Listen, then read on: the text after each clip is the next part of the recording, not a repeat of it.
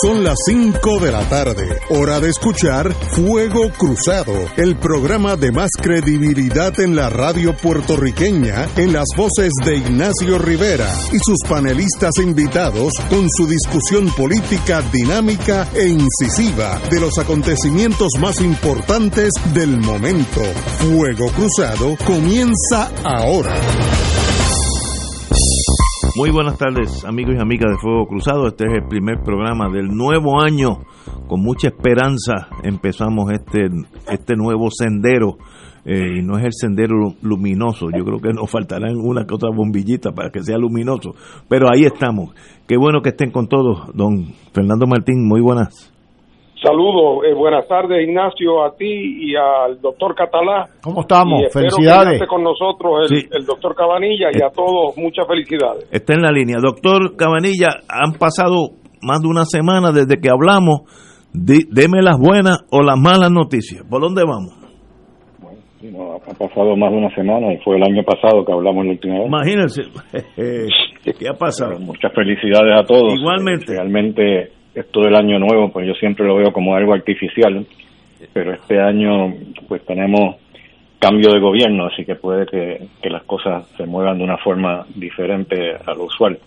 Lo veremos a ver. En cuanto a cómo está Puerto Rico con la pandemia, pues empezamos el año nuevo con el pie derecho.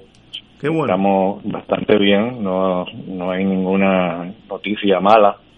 Eh, la, por, el por ciento de ocupación de camas eh, generales eh, eh, de pacientes con COVID es 15%, lo cual está un poco por debajo del usual, eh, que ha estado más o menos en, en 17, 18% Qué en bueno. las últimas semanas.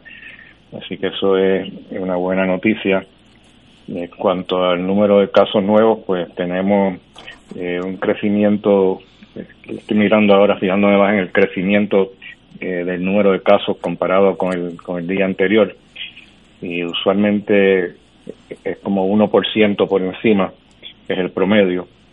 Eh, hay días que, que ha estado muy por encima de eso, pero en, el día de hoy pues se reporta así un crecimiento que yo calculo que es exactamente 1% por encima de- del día anterior, lo cual pues es un dato positivo también.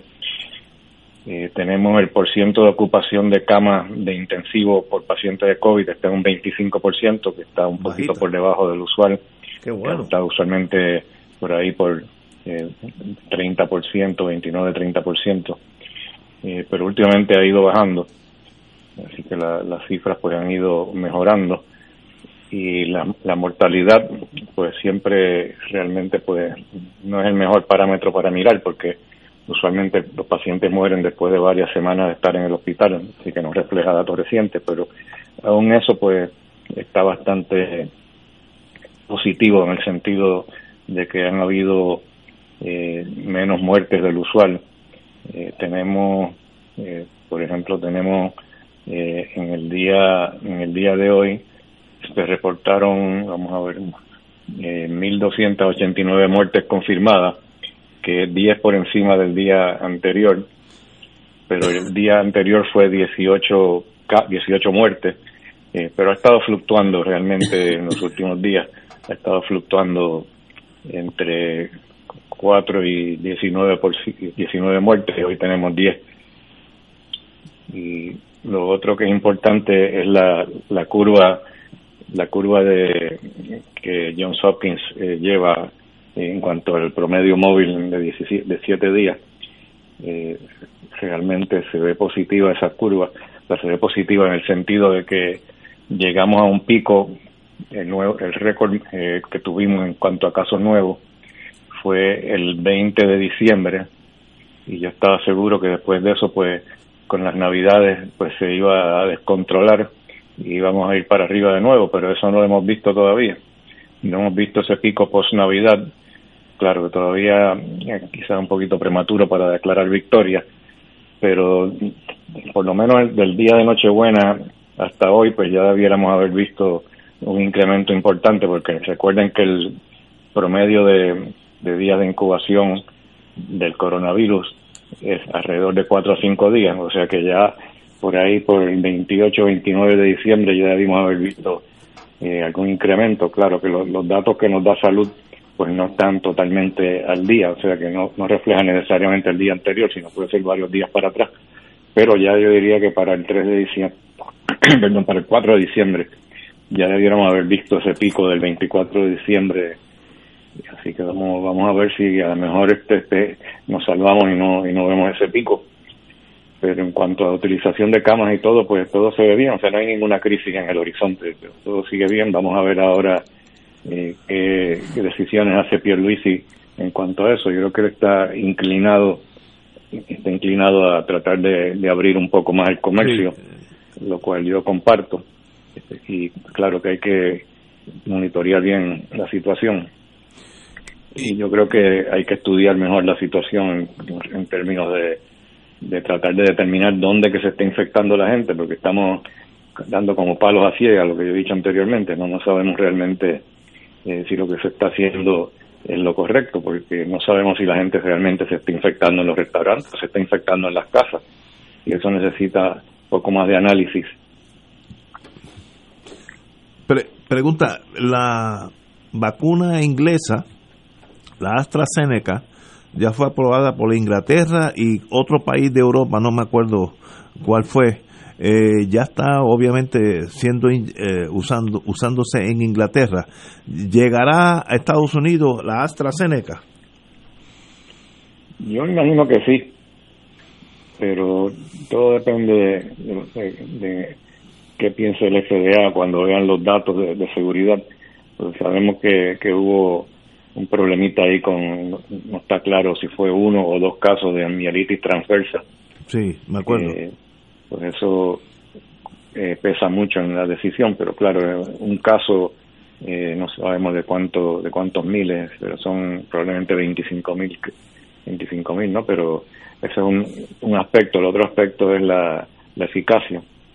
La eficacia, pues, eh, el FDA cuando lo mire, pues seguramente va a escudriñar eso bien de cerca, porque ellos están dividiendo los casos en dos categorías porque ellos eh, por alguna razón decidieron tratar eh, los, la mitad de los pacientes que recibieron la vacuna empezaron una mitad de ellos empezaron con una dosis baja.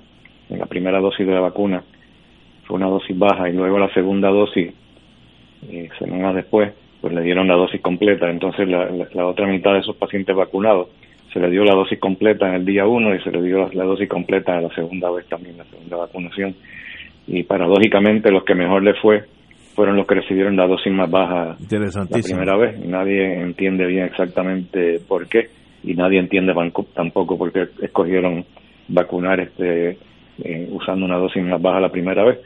Y que eso pues cuando vaya al FDA pues van a tener que mirar eso con cuidado y decidir si realmente eso es algo real eh, lo cual yo me imagino que es, porque cuando uno está bregando con miles y miles de pacientes, no, no es fácil pues eh, pensar que, que ese dato es incorrecto, así que yo supongo que, que, la, que la van a aprobar. Eh, otra, otra pregunta, Israel ya tiene como un 35% de la población completa vacunada, Israel tiene unos 6 millones de habitantes más o menos. Obviamente pues ellos tienen un sistema de vacunación mucho más intenso que el norteamericano y el puertorriqueño. Eh, ¿Por dónde va la vacuna aquí vis a vis el ejemplo positivo que tenemos en Israel?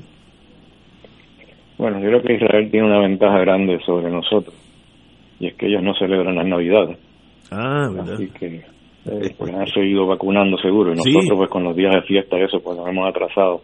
También en Estados Unidos ha pasado lo mismo. Yo diría que en Puerto Rico probablemente estamos también o mejor que en Estados Unidos.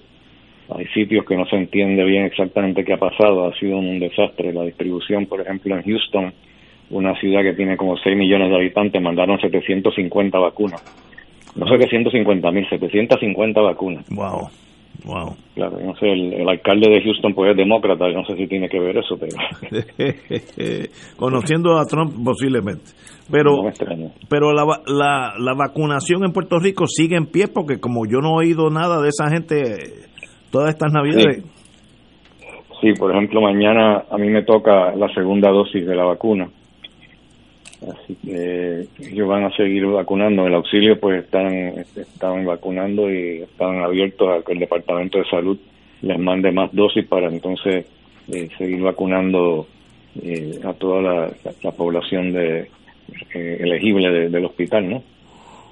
Entiendo que los policías van detrás de, del mundo médico y yo creo que eso tiene lógica también los maestros así que hay una un waiting list de gente importante para la sociedad entre ellos policías y maestros no sí yo creo que de aquí para abajo las cosas debieran fluir mejor siempre y cuando nos lleguen las vacunas eh, y, es una pregunta, ¿y cómo es que llegan las vacunas aquí? ¿Cuál es el proceso? Bueno, el Departamento de Salud las recibe y entonces ellos la distribuyen a las diferentes eh, agencias o las diferentes facilidades donde van a vacunar. Por ejemplo, se supone que pronto eh, Walgreens y la, la farmacia CVS eh, empiecen a vacunar. Yo pensé que no iba a ser el caso, porque según yo había oído, pues tienen que estar preparados para manejar una reacción anafiláctica, pero aparentemente la decisión ha sido que sí, que, que, van a vacunar este Walgreens y CVS, así que eso va a ayudar inmensamente, porque imagínate la cantidad de tiendas que hay de farmacias que hay en Puerto Rico de Walgreens y CVS, así que eso sería un adelanto grande cuando empiecen ellos a vacunar. Excelente. Eh, compañero Martín. Sí, otra vez eh, saludo, doctor. Eh, eh, yo, yo me pregunto, el, el, la limitación a la velocidad en que se puede vacunar tiene más que ver con la disponibilidad física de la vacuna o con la adecuacidad de la logística humana y, física, ¿verdad? De los lugares y las personas.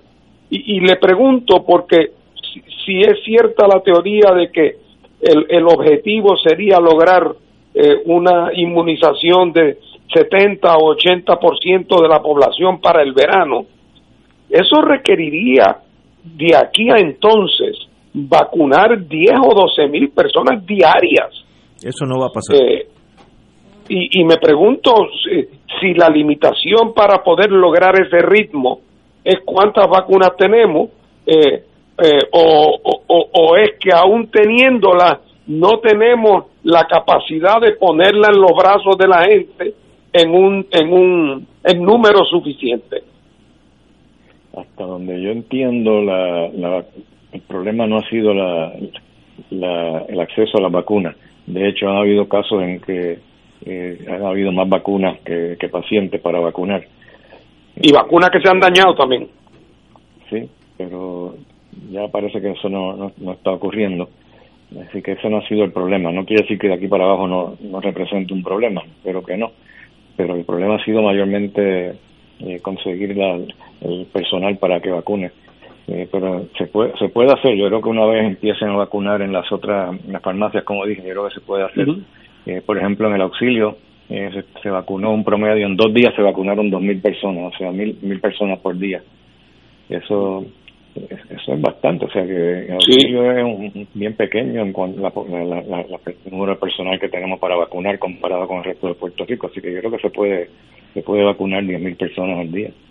No veo realmente mucho problema con eso. Wow, eso sería idílico. Pues, eh, está saliendo una noticia ahora que Johnson Johnson para febrero tendrá una vacuna que solamente eh, tendrá que inyectarse una vez. Eso está saliendo ahora mismo, así que no, no tengo ni la, eh, eh, los detalles, pero obviamente ya hay varias alternativas durante este año, ¿no? Mira, dice la noticia, Johnson Johnson tendrá lista su vacuna de una sola dosis a, finales de enero.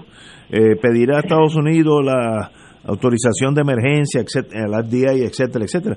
Así que es otro jugador que yo ni sabía que existía eh, bienvenido en este caso, ¿no? Y vendrán otros más, seguro. Bueno, no hay, duda, pero sí, el tener este una vacuna que solamente requiera una dosis sería un adelanto grande. Exacto. Porque ese es uno de los problemas con las vacunas Moderna y las Pfizer y la de AstraZeneca también, que son dos, dosis. Pues parece que Johnson complica la situación, obviamente. Compañero Catalá. Doctor Cabanilla, buenas tardes y felicidades. Hola Paco.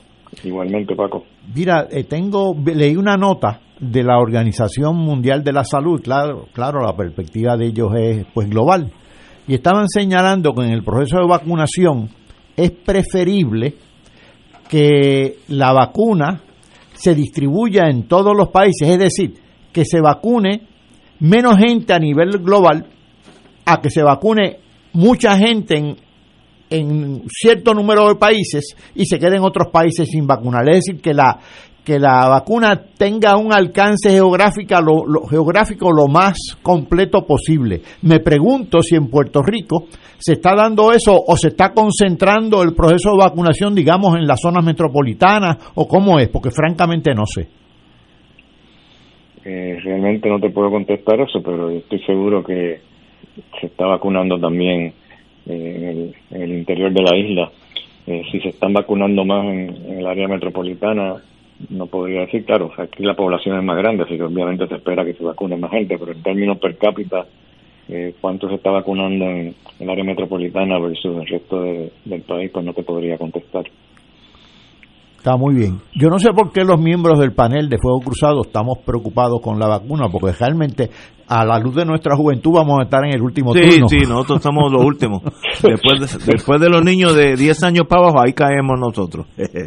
Doctor, pero usted me tiró un, monkey wrench, una llave inglesa a mi estado mental este domingo cuando dice el dengue le pisa los talones al COVID. Así que me tengo que yo preocupar por el dengue también. Ya, ya yo había rechazado el dengue vis a vis la pandemia. Dígame. Digo, obviamente la epidemia de, del dengue no es de la magnitud de la de, la de COVID, porque el COVID es mucho más eh, contagioso y se riega de una forma muy diferente.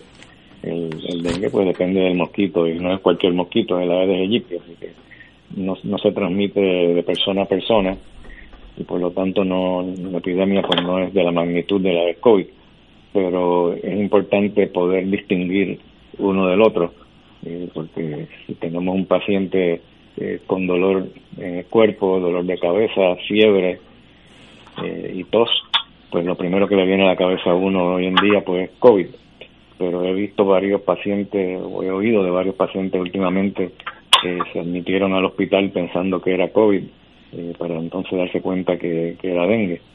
Hay algunas cosas que son más prominentes en dengue que en COVID, por ejemplo, el dolor que llamamos el dolor retroorbital, que quiere decir detrás de, detrás de los ojos.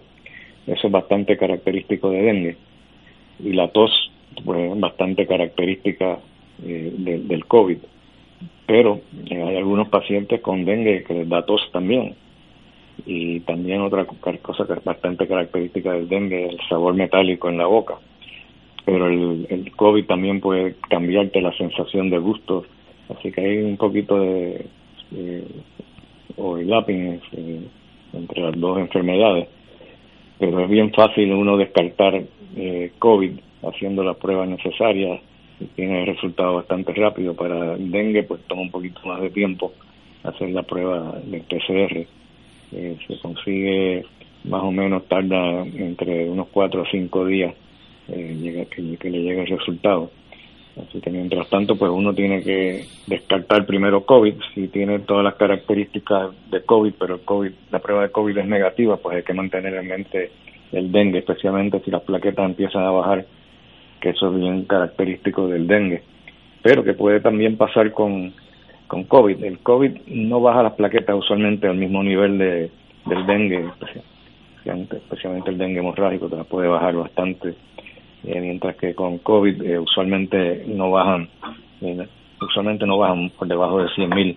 Ocasionalmente sí, especialmente si desarrollan lo que lo que llamamos trombocitopenia púrpura idiopática, que ocurre raras veces con COVID, pero puede puede ocurrir, pues entonces sí te puede bajar a 10, 20 mil plaquetas, y con ese nivel de plaquetas pues ya uno puede sangrar.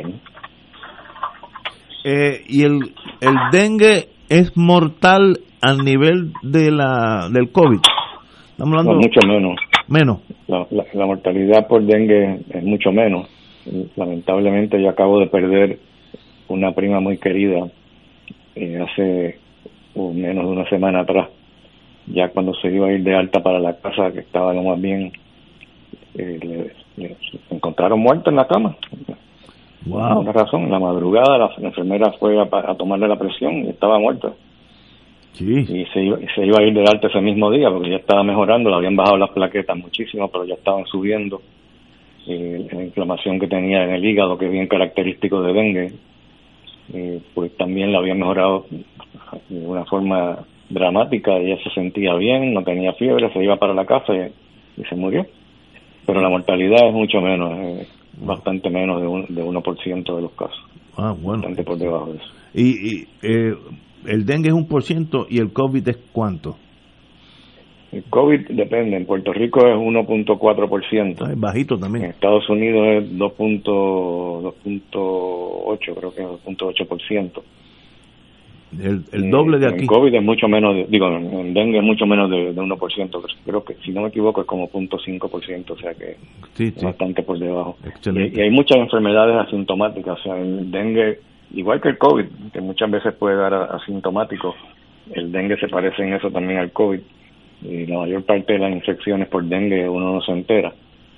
Eh, la diferencia también que hay entre dengue y COVID, o sea, el COVID solamente te da una vez a menos que no produzcas anticuerpos, entonces te puedes reinfectar.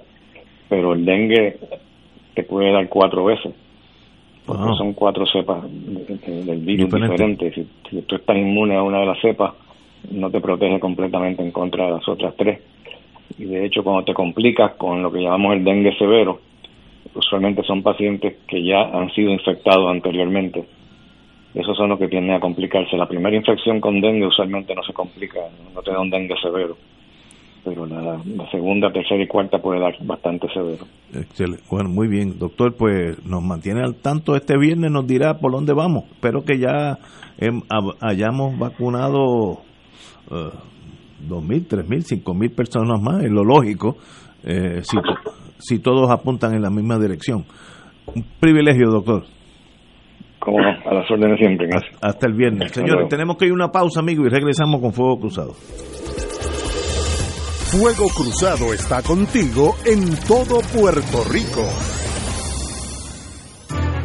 AESA, la pequeña gigante, te invita a sintonizar su espacio radial AESA Informa todos los jueves a las 4 y 30 pm. Se estará ofreciendo información relevante a los pensionados y jubilados de Puerto Rico. Te esperamos AESA Imparable, auspiciado por MMM Alianza. 2.6 millones de autos en Puerto Rico, algunos de ellos con desperfectos.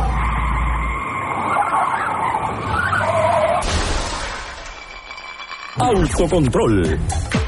Tu carro. Tu carro. Tu mundo. Lunes a viernes a las 11 de la mañana por Radio Paz 810 AM. Todos los jueves Radio Paz y la Administración del Seguro Social te ofrecen un espacio informativo para orientarte y aclarar tus dudas sobre los derechos, requisitos y obligaciones para poder disfrutar de sus beneficios. Plantea tus preguntas por el 787-300-4982 y conoce antes que nadie los detalles concernientes a cambios y nuevas regulaciones, escuchando todo sobre Seguro Social con Víctor Rodríguez los jueves de 2 a 3 de la tarde por Radio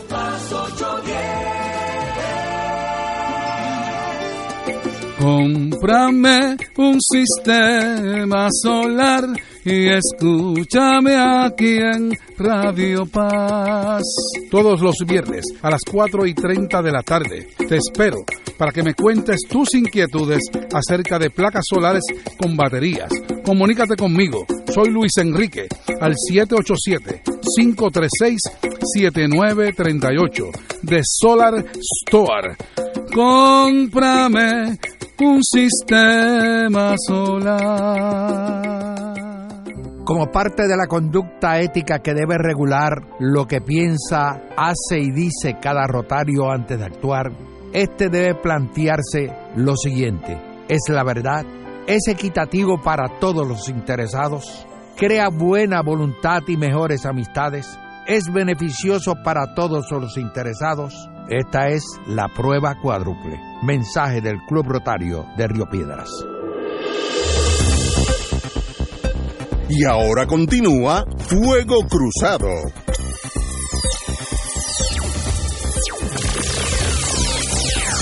Bueno, amigos y amigas, yo por disciplina de este programa.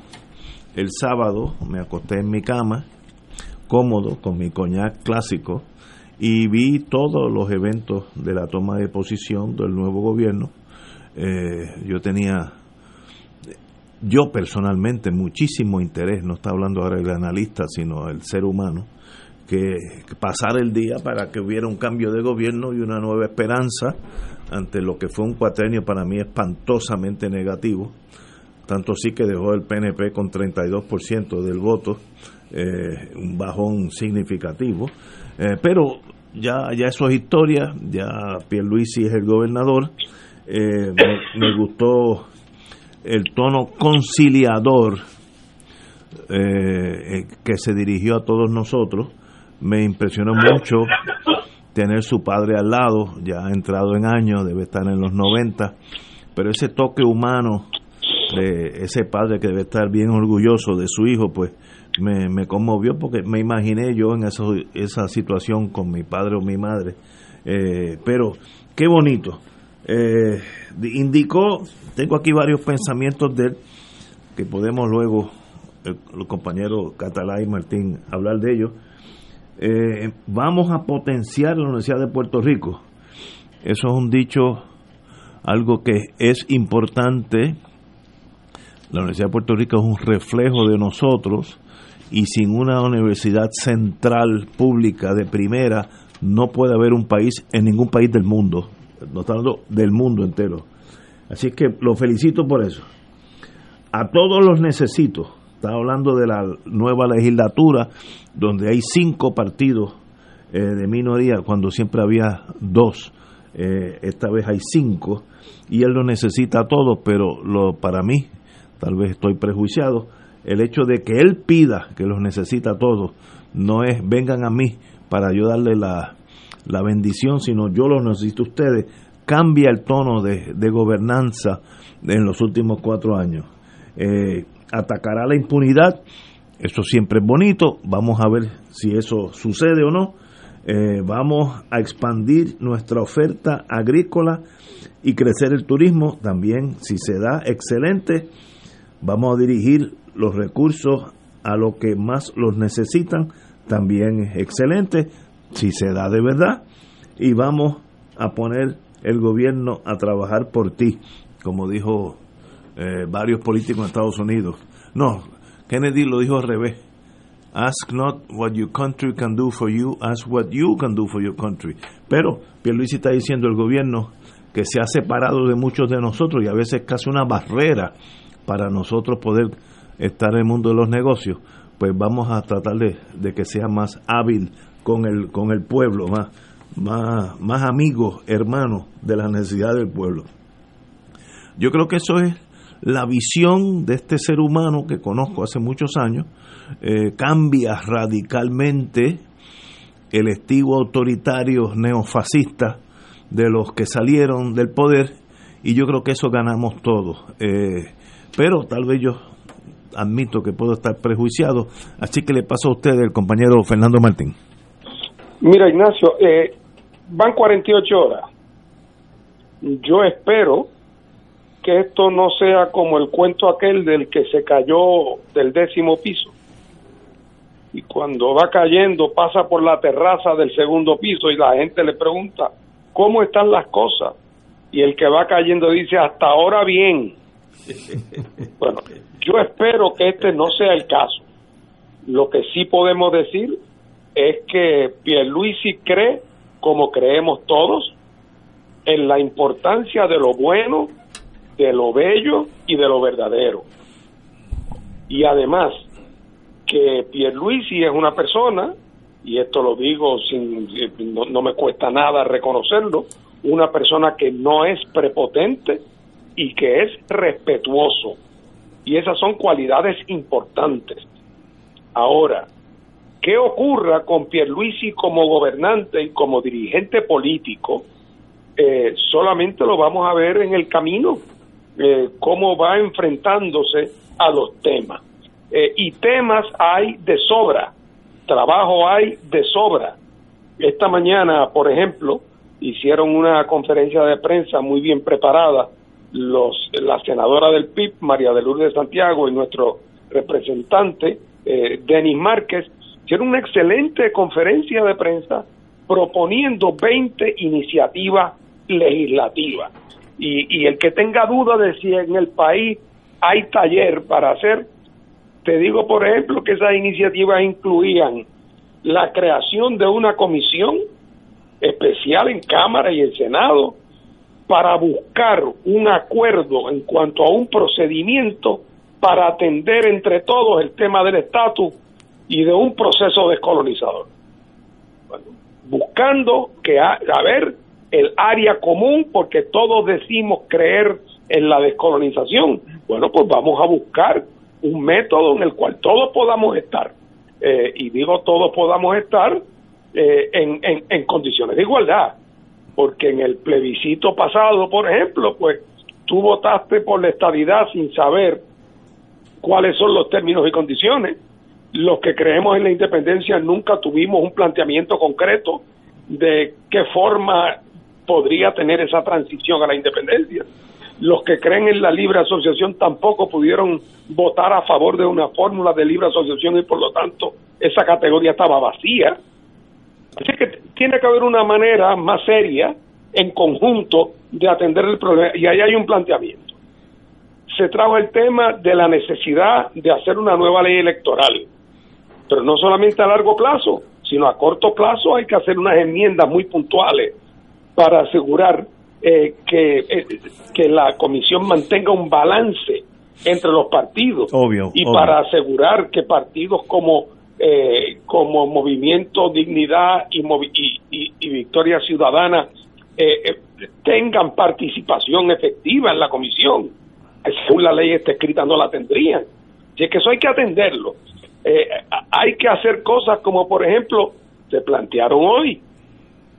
Ellos enumeran, eh, Denis y María de Lourdes, varias propuestas de reservas naturales específicas, concretas. Una reserva hídrica para conservar los recursos de agua en el sureste de Puerto Rico eh, una investigación sobre que las escuelas que se cerraron desde que llegó Roselló para acá, qué ha pasado con cada una de ellas para darle seguimiento. Un, un, examen crítico en una comisión de investigación sobre cómo se manejó tres instituciones tan importantes como el FEI, ética gubernamental y justicia en los casos de las pruebas hay que examinar a ver cómo han funcionado esas instituciones y qué cambios hay que hacerle. Una, una ley de costas para proteger las costas de Puerto Rico, que María de Lourdes la viene trabajando hace años. Ahí está planteado otra vez, otra vez un proyecto completo para crear un, un seguro universal de salud. Bueno, podría seguir, pero a lo que voy es que donde vamos a ver si Pierluisi eh, eh, realmente viene con un ánimo distinto y con una voluntad de transformar el país en el mejor sentido es cómo se enfrente a estas iniciativas concretas.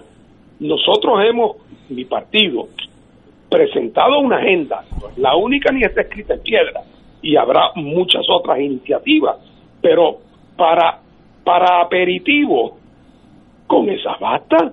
Vamos a ver dónde está parado el gobernador sobre cada uno de estos temas ahí es que se van a separar realmente los adultos de los niños. Totalmente de acuerdo. Compañero Catalá. Bueno, eh, siempre que comienza un nuevo año, y este año es muy particular porque no comienza no únicamente un nuevo año, comienza un nuevo cuatrienio gubernamental, con una nueva persona en, Fortaleza y con una nueva asamblea legislativa. Así que eh, hay bastante de novedoso. Siempre se hacen muchas resoluciones. A nivel personal abundan las resoluciones con relación a la salud, eh, abundan las dietas, eh, voy a hacer más ejercicio. También con relación a las relaciones personales, me voy a portar mejor con mi pareja, con mis hijos, con mis vecinos, con mis amigos. Algunas de esas se cumplen, si no íntegramente, al menos parcialmente. Otras se van eh, eclipsando a lo largo del año. El gobernador Pierre Ruisi, que solamente lleva cuarenta y tantas horas, como decía eh, Fernando Martín, pues ha destacado en estos primeros eh, días, sobre todo eh, hoy en la conferencia de prensa, pues asuntos de corto plazo. Destacó pues lo del COVID-19, que va viene una nueva orden ejecutiva aparentemente más flexible, no conocemos todavía los parámetros de la misma. Destacó el campo de la educación, sobre todo la aspiración a que comience la educación presencial, sino total, al menos parcial, todo esto sujeto a eh, criterios médicos y a cómo progrese el proceso de vacunación. Eh, y destacó también ciertos aspectos económicos, sobre todo, eh, él estaba acompañado en la conferencia de prensa por el secretario de Salud, por el secretario de Educación y por el, secretario de Economía, es decir, los nuevos secretarios, eh, sujetos a confirmación, claro está, en el, en, el Senado. Eh, estaban señalando el de economía que hay que darle prioridad a las pequeñas y medianas empresas porque son las que más han sufrido en estos últimos 10 meses congelación como, como consecuencia del COVID-19. Pero a mí todo esto me hizo recordar, y se van a sorprender, a eh, el legendario médico griego de la antigua Grecia, Hipócrates, el padre de la medicina, que en una de sus eh, declaraciones, o por, lo o por lo menos que se la atribuyen a él, decía que había una gran epidemia que era difícil de combatir que era la codicia. Y él le recomendaba a la gente que estuviera encargada de la medicina de la salud que eh, trataran de enfrentarse efectivamente a esa tentación de la codicia. Y cuando yo veo lo que ha pasado en Puerto Rico y en otros países con la pandemia, el caso de las pruebas fatulas que se iban a comprar, eh, la manera en que está organizada la medicina, que está eh, sujeta a la lucha por el lucro, a eh, la manera en que se comportan muchos trabajadores de la salud, no todos, pues pensé en Hipócrates porque esa agenda de Hipócrates, que es para vencer la, codicia, habría que pensar, digamos, en planes universales, en pagadores únicos, en un sistema integrado de salud, en un espacio público de la salud. Eh, pensé que esa agenda, que parece de pocos años, tiene 2.500 años, porque Hipócrates estaba diciendo estas cosas 400 años antes de Cristo, antes del capitalismo y todavía eso está en agenda. Por otro lado, también hay que pensar en la organización gubernamental. Aquí han proliferado los contratos en el Departamento de Salud, en el Departamento de Educación, en todas las agencias públicas, en la Autoridad de Energía Eléctrica. El proceso de contratación tiene que ser reestructurado sin lugar a dudas. Y ahí hay material de investigación también para la Asamblea Legislativa. Los departamentos sombrilla, el departamento de seguridad, que cobija en la actualidad a la policía, a los bomberos, a emergencias médicas. Eh, hubo una, una unidad, la de la forense, que se salió precisamente porque no podía, estaba ahogada por ese departamento. Por eso yo creo que ahí también merece examinarse. El Departamento de Desarrollo Económico, que cobija a la Junta de Planes, a la Compañía de Turismo, a la Compañía de Fomento Económico. Entidades que a su vez han delegado en organizaciones privadas sus funciones, como en Inves Puerto Rico en el caso de la compañía de fomento y Discover Puerto Rico en el caso de la compañía de turismo. Eso tiene que ser investigado, porque lo grave es, no es que se haya establecido un departamento sombrilla para ahogarles recursos al gobierno de Puerto Rico, sino que se han menoscabado las funciones públicas al subsumir a la Junta de Planificación en el Departamento de Desarrollo Económico, por ejemplo, ha desaparecido prácticamente la gestión planificadora en el país. Aquí no se planifica nada y, a la, y, eso se ve. No hay planificación infraestructural, no hay planificación económica, no hay planificación social, es decir, no hay planificación de salud. Por lo tanto, se improvisa de día a día. Y eso se traduce en servicios inefectivos, en pobreza en la gestión pública. Hay que también pensar en un, en un buen sistema de méritos eh, el sistema de mérito de Puerto Rico, si alguna vez existió, se ha resquebrajado por completo. Eh, prima el nepotismo, prima la politización de los puestos, la politiquería. Es decir, no hay un buen sistema de mérito en el gobierno. Eh, sin un buen sistema de mérito, sin un buen estado civil de la burocracia, no puede haber buena gestión pública y en consecuencia no puede haber desarrollo de un país. Por ahí también hay que eh, establecer agendas. Y creo que en esto hay consenso, lo ha dicho todo el mundo. Creo que lo han dicho todas las organizaciones políticas, quizás con excepción del PNP. El código electoral vigente hay que derogarlo. Tenemos que tener un nuevo ordenamiento electoral en Puerto Rico porque se ha aprobado ser un verdadero desastre. También creo que en el caso de, la, de las pensiones, que esto está involucrado con la discusión de la deuda, hay que eh, proveer para las pensiones, hay que proveer en estos momentos las pensiones están siendo pagadas por el Fondo General en, tres sistemas. En el caso de la Autoridad de Energía Eléctrica, eso está en la cuerda floja, no únicamente el sistema de pensiones, está en la cuerda floja la autoridad. El contrato de Luma es algo que, debe eh, eh, que también debe escrutarse con muchísimo cuidado.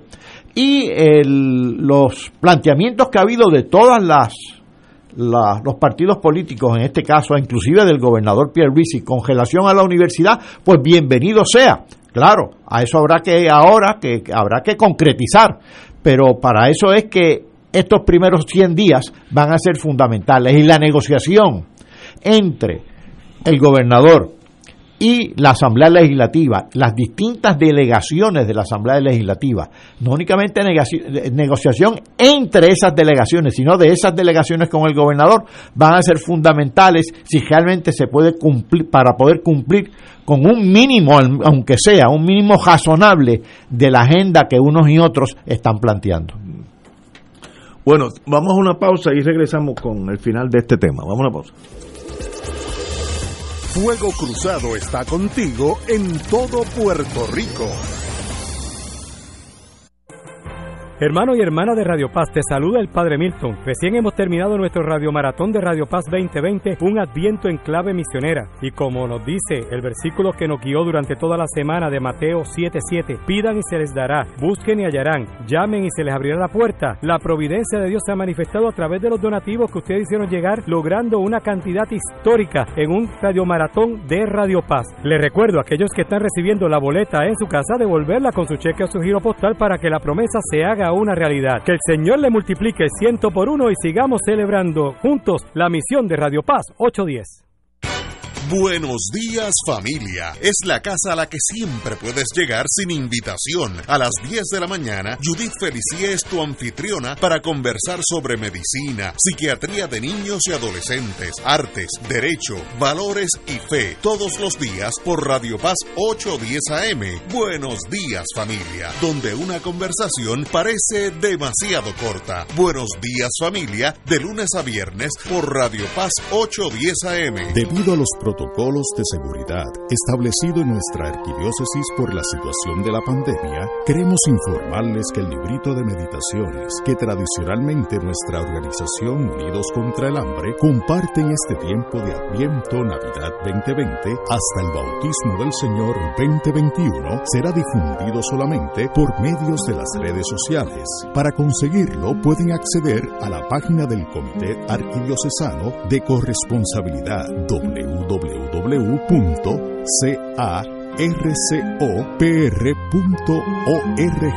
Además, diariamente estaremos compartiendo en nuestra página de Facebook las lecturas y meditaciones para acompañarles a orar, meditar, profundizar y poner en acción las sagradas escrituras tomadas de la liturgia del día durante el tiempo de Adviento y Navidad. Escucha los sábados a las 5 de la tarde para servirte un programa del Colegio de Profesionales del Trabajo Social de Puerto Rico con los temas de interés a la comunidad. Recuerda, los sábados a las 5 de la tarde para servirte por Radio Paz 810. Y ahora continúa Fuego Cruzado. Bueno, amigos y amigas, eh, tenemos un nuevo gobierno. Como dijo el compañero Martín, lleva 48 horas, así que no podemos pasar ya un veredicto final. Hay que darle un término razonable a ver cómo funcionan las cosas. Y yo más bien lo miro desde el punto de vista positivo, que es mi forma de ser. Peor que el cuatrenio pasado, dificulto mucho que tengamos algo así. Primero que pasamos eh, catástrofes naturales, María, eh, temblores, etcétera, etcétera. Y eso pues no lo brinca un chivo, no importa el gobierno que sea, pues son eh, bien difíciles. Tuvimos un gobierno de infantes, niños pequeños jugando a ser gobernadores, donde el chat, y yo le doy gracias a que salió el chat, porque eso era una radiografía del gobierno que teníamos, una barbarie de ignorancia, eh, falta de cultura, falta de fineza, eh, con todo en la vida excepto ellos mismos, los brothers. Pues los brothers, qué bueno que se fueron. El pueblo se reveló, que me sorprendió a mí, y hubo, iba a haber un, un encontronazo muy serio, me dijo el entonces jefe de la sombrilla mayúscula, como se llama ese jefe de la policía para mí, eh, que había, la inteligencia decía que iba a haber problemas muy, muy serios, de muertos estábamos hablando. Y el gobernador tuvo el input, eh, el insumo, como dicen en Puerto Rico, de, de ese jefe de la policía y cogió el monte. Bueno, qué bueno que pasó. Yo me llené de esperanza cuando vino Wanda Vázquez, alguien que no estaba en el mundo de política, yo esperaba que era lo que Puerto Rico necesitaba, pero le picó la abeja de la política y empezó a hacer política sin serlo, que es el peor de los dos mundos. Eh, trató de hacer todo lo posible guiándose por expertos en ese mundo, pero no, no fue suficiente y tuvo unos años difíciles por, por, ser fino con ella. Eh, pero ya eso pasó. Uno no, no puede vivir la vida mirando para atrás, hay que mirar para adelante. Ahora, para adelante también hay áreas de peligro. No importa lo bueno que sea un general, si ese general no tiene una oficialidad, coroneles, mayores, capitanes, tenientes, sargentos mayores, sargentos y el soldado, si ese ejército no es bueno, por bueno que sea el general, va a hacer un, un papel muy, muy débil ante el enemigo, que en este caso es la adversidad de Puerto Rico. Así que mi consejo a, Pierluisi, tengo ya la edad para darle un consejo, es tenga mucho cuidado en las personas que van a estar a su lado, porque algunos vendrán con las mejores intenciones y otros vendrán como mercenarios a ver el tumbe.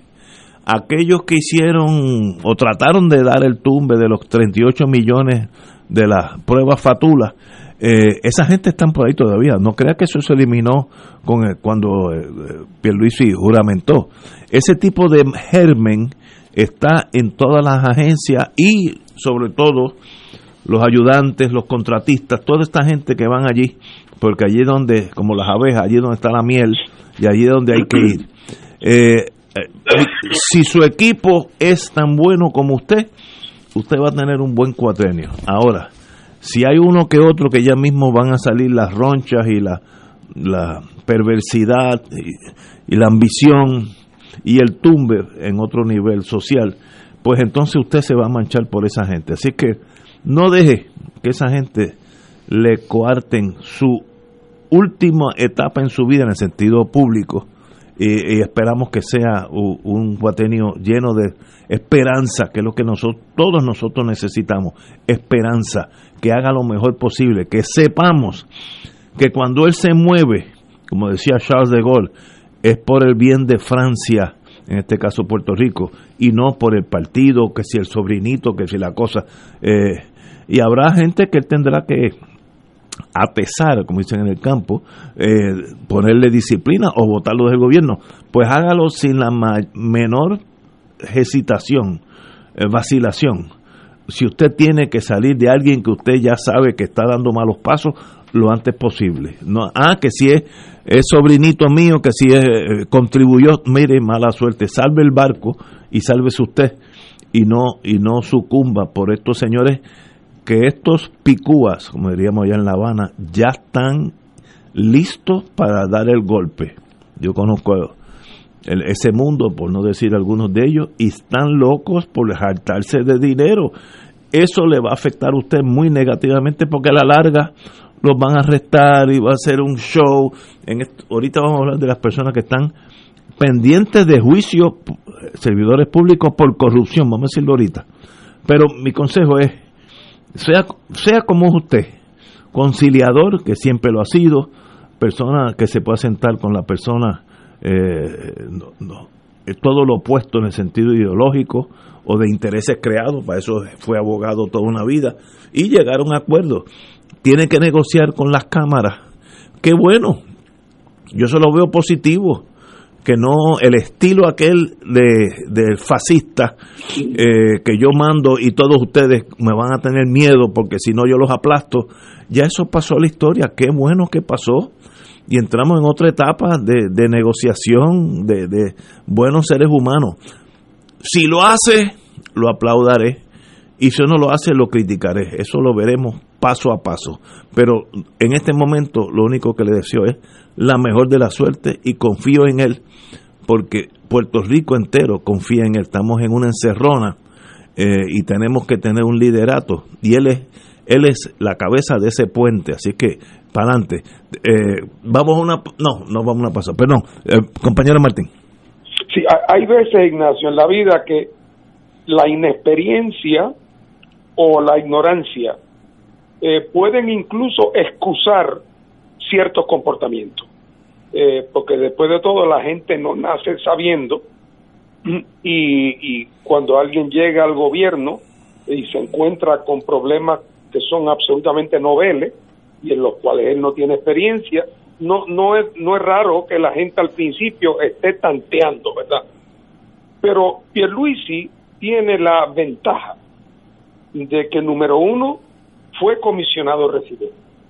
Así es que nadie le puede atribuir a Fortuño, digo a, a Pierluisi, que en la brega con Washington él no sabe lo que está pasando, él no sabe lo que está haciendo, él no sabe cuál es, cómo funciona el Congreso. por, por ejemplo, si alguien sabrá cuál es el cuadro real de las actitudes hacia una petición de estabilidad de Puerto Rico en el Congreso americano, particularmente en el Senado, pase lo que pase en Georgia mañana. Si alguien sabe cuáles son los límites, hasta dónde él se puede mover, es Pedro Pierluisi. Exacto. Sin embargo, hay que tener cuidado de que no actúe como actuaría alguien que de momento se pegó en el ticket de la bolita y al otro día va a Hacienda a reclamar el premio. Eh, así es que hay que tener cuidado, eh, porque yo comprendo con su discurso inaugural, chihichia para los estadistas, pero esa iniciativa de tratar de hacer la locura que aprobaron Rivera Schatz y la gobernadora, de poner bajo sueldo a los supuestos eh, cabilderos del Tennessee Plan, eh, a que los pague el pueblo de Puerto Rico para empujar la causa de la estabilidad en el Congreso, eh, en un momento dado donde él ya sabe que en el Senado, cuando no en la Cámara, pero en el Senado, hay unos obstáculos muy concretos eh, y, que, y que no se trata tampoco de lanzarse contra una, contra una pared de concreto porque eso es una manera de dejarlo todo igual, hacer el gesto glorioso de que aquí estoy luchando por la estabilidad, sabiendo de que al final hay un callejón sin salida. Su responsabilidad es buscar la manera efectiva de que el Congreso tenga que enfrentar el tema del estatus de Puerto Rico. Y eso no es diciendo aquí tengo una petición del 52%. Y eso, el que no conoce de ese mundo, pudiera uno decir bendito, es que no sabe, no tiene experiencia. Pero este sabe y tiene experiencia.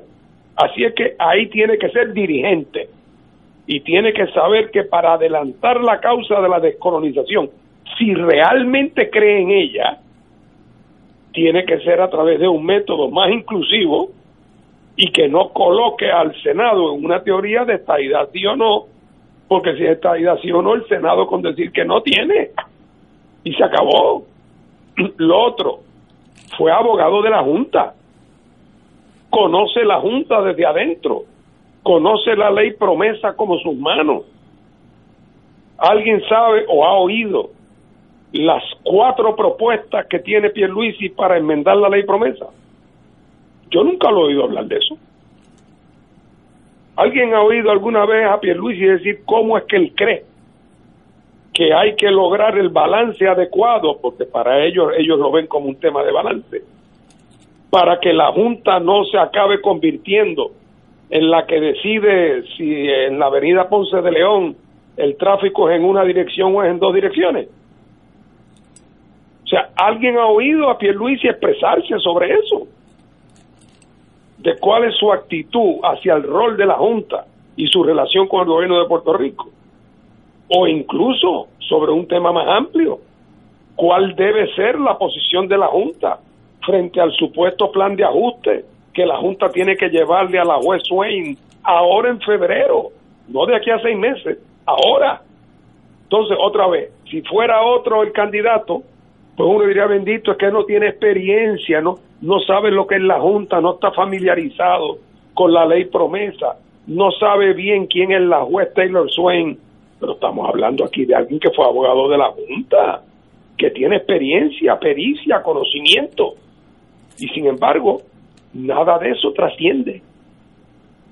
Así es que hay también hay razones para, para ser exigente con Pierluisi y para no dejarse llevar meramente por su deseo de que, de que todos seamos felices.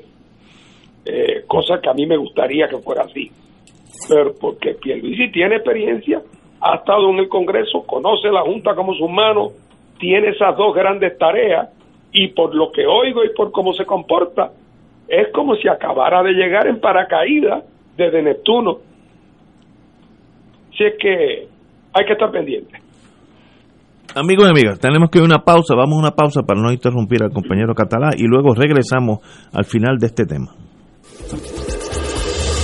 Fuego Cruzado está contigo en todo Puerto Rico.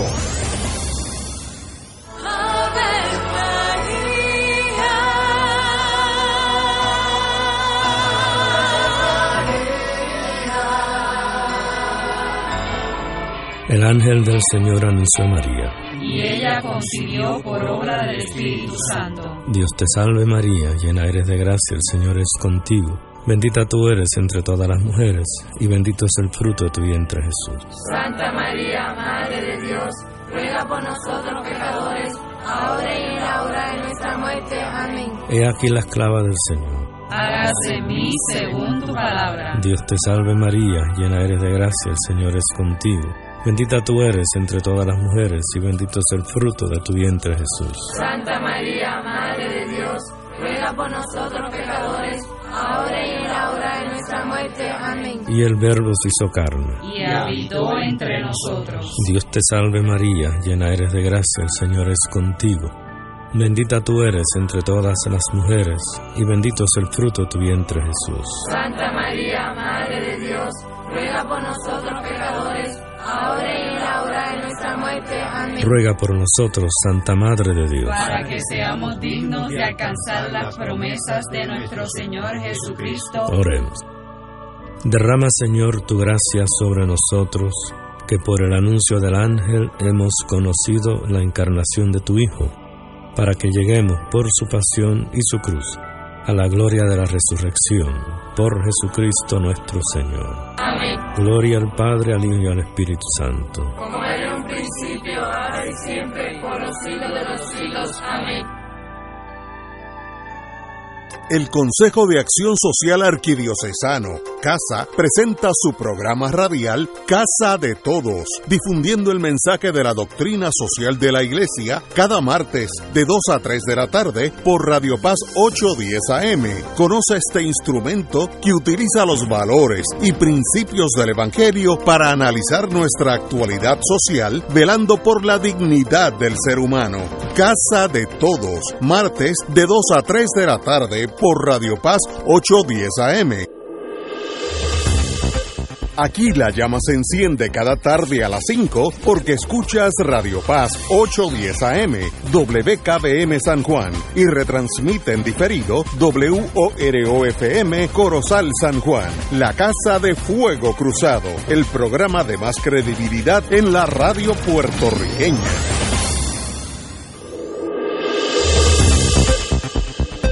Y ahora continúa Fuego Cruzado. Hablando del mundo que hereda Pierluisi como capitán de la nave, el SS Puerto Rico. Eh, tenemos una, una imagen clara de la el estado actual político nuestro. En el vocero, página 11, sale hoy, de ver si es hoy, bueno, en estos días, no, no, no tengo claro, pero para no para ser correcto. Eh, sí, lunes 4. En, en, el, en el teléfono, en el en el, en el, en el, en el periódico de hoy eh, eh, sale que hay cuatro casos pendientes por corrupción mayúscula. No es la corrupción que se llevó un lápiz para su casa, la, la corrupción la de verdad. Y estamos hablando de la ex secretaria de Educación, Julia Kelleher, el ex alcalde de Yauco, que es un caso ahí marginal, pues, según yo, Abel Nazario, pero ya salió culpable desgraciadamente, y los ex, legisladores, eh, María Milagro Charbonnier y Néstor Alonso y Nelson del Valle. Ahí, ahí nada más hay cinco muchachos de la Cámara de Representantes y o del Senado, no, no sé si uno, no, y un, y un alcalde, perdón, eh, no, un senador, que no es que se rumore, es que están acusados federalmente, que ahí nada más hay una historia, porque son los federales los que tienen que acusar a los muchachos y los locales no existen. Bueno, eso es otra, otra historia. Esa gente están en el gobierno actual en diferentes agencias, Fondo del Seguro del Estado, en Hacienda, en DACO, lo que usted quiera, centro médico, la policía, ese tipo de personas está ahí.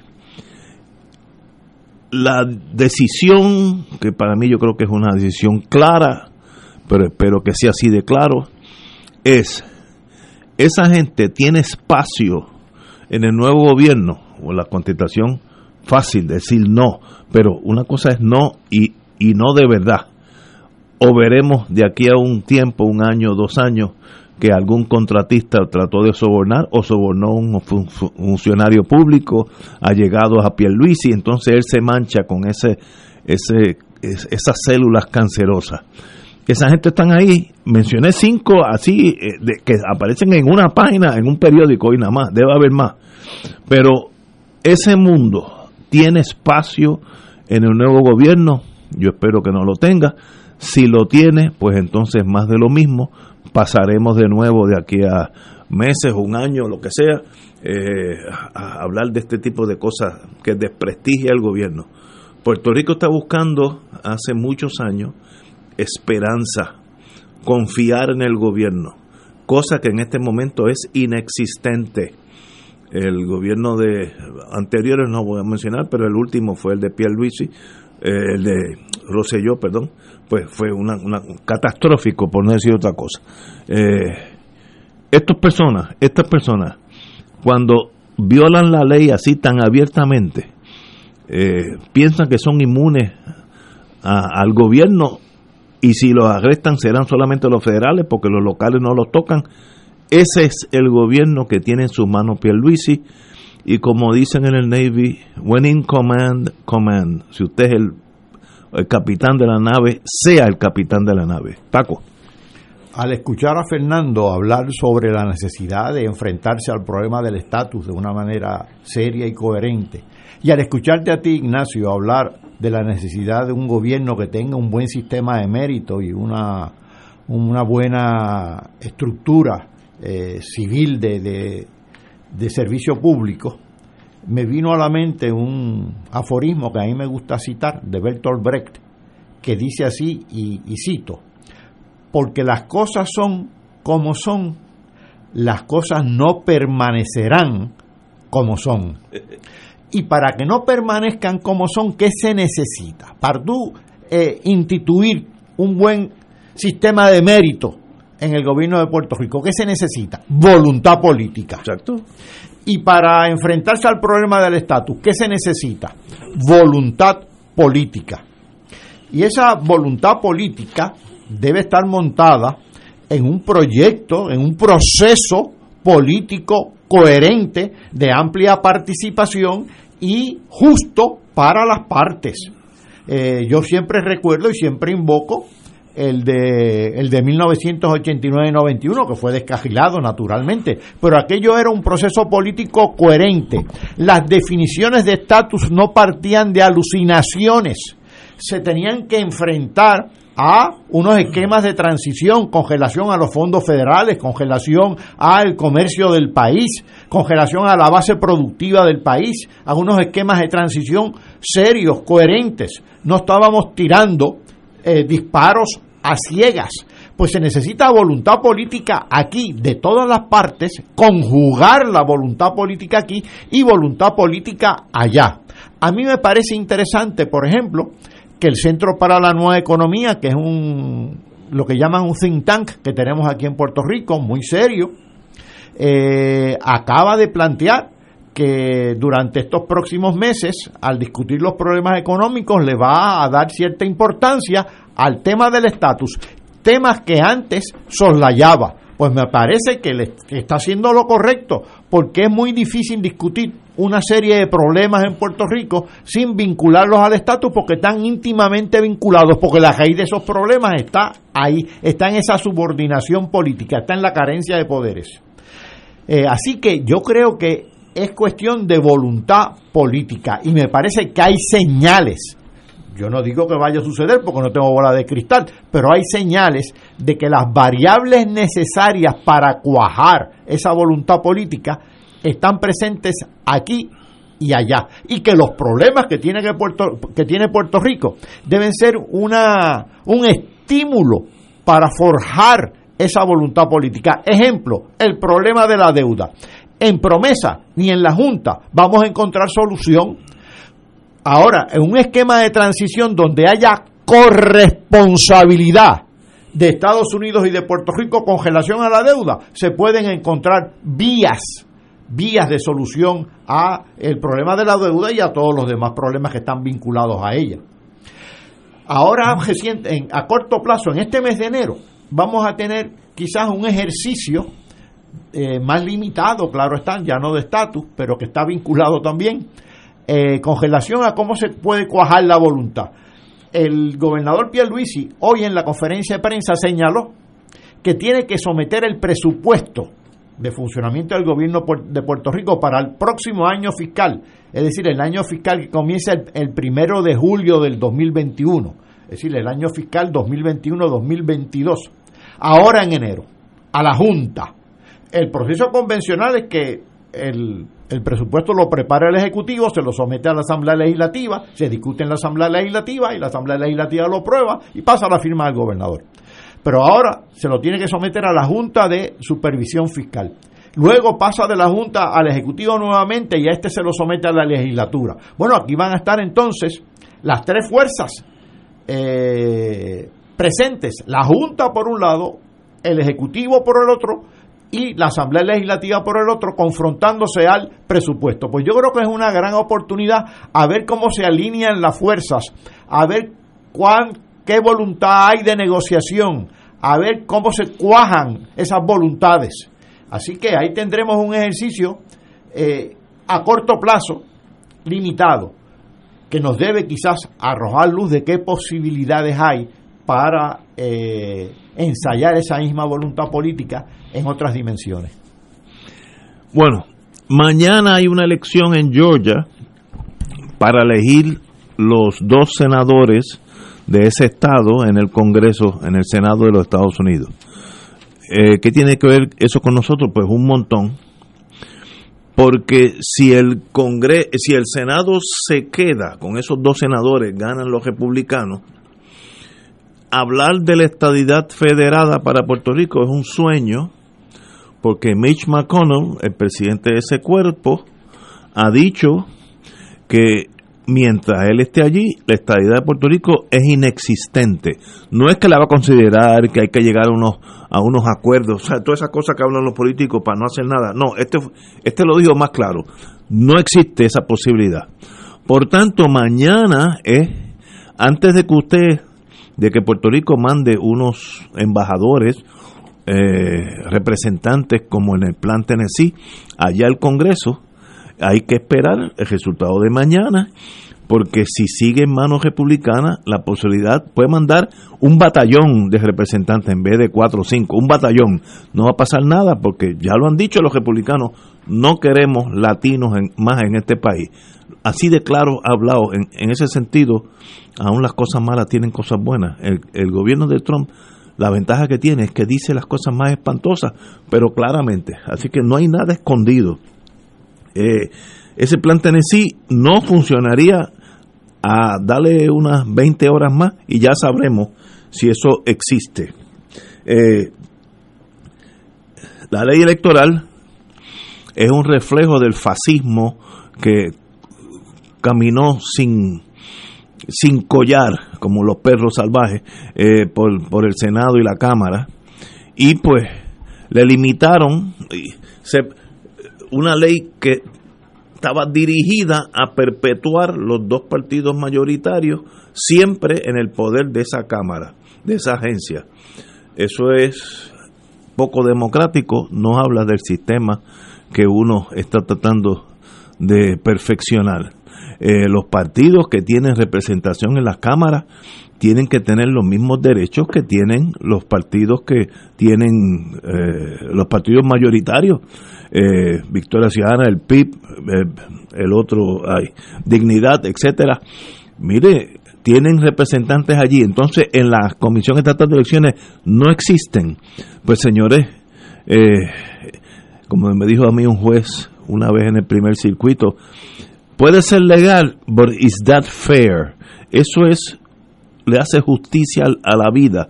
Pues obviamente no, esto eran triquiñuelas de la gente pequeña de espíritu tratando de gobernar a la cañona en un, sistema antiamericano pro dictadura, pero yo esperemos, esperemos, repito, esperemos que eso haya cambiado en este cuatrenio, eh, o, cambie en este cuatrenio. La ley electoral es un bochorno y no, no, no le rinde honor a este país. Eh, bueno, tenemos que ir a una pausa, amigos, y regresamos con Fuego Cruzado. Fuego Cruzado está contigo en todo Puerto Rico. Radio Paz te ofrece el mejor motivo para levantarte temprano y disfrutar el comienzo de un nuevo día de lunes a viernes con Enrique Liboy y Radio Paz en la mañana. La dosis perfecta de noticias, deportes y éxitos musicales de todos los tiempos, humor y curiosidades, calendario de actividades y tus peticiones musicales por el 787-300-4982. Conéctate con el 810 AM de lunes a viernes con Enrique Liboy y Radio Paz en la mañana. Debido a los protocolos de seguridad establecidos en nuestra arquidiócesis por la situación de la pandemia, queremos informarles que el librito de meditaciones que tradicionalmente nuestra organización Unidos contra el Hambre comparte en este tiempo de Adviento Navidad 2020 hasta el bautismo del Señor 2021 será difundido solamente por medios de las redes sociales. Para conseguirlo pueden acceder a la página del Comité Arquidiocesano de Corresponsabilidad www.carcopr.org. Además, diariamente estaremos compartiendo en nuestra página de Facebook las lecturas y meditaciones para acompañarles a orar, meditar, profundizar y poner en acción las sagradas escrituras tomadas de la liturgia del día durante el tiempo de Adviento y Navidad. AESA, la pequeña gigante, te invita a sintonizar su espacio radial AESA Informa todos los jueves a las 4 y 30 pm. Se estará ofreciendo información relevante a los pensionados y jubilados de Puerto Rico. Te esperamos AESA Imparable, auspiciado por MMM Alianza. Cómprame un sistema solar y escúchame aquí en Radio Paz. Todos los viernes a las 4 y 30 de la tarde te espero para que me cuentes tus inquietudes acerca de placas solares con baterías. Comunícate conmigo, soy Luis Enrique al 787-536-7938 de Solar Store. Cómprame un sistema solar. Y ahora continúa Fuego Cruzado.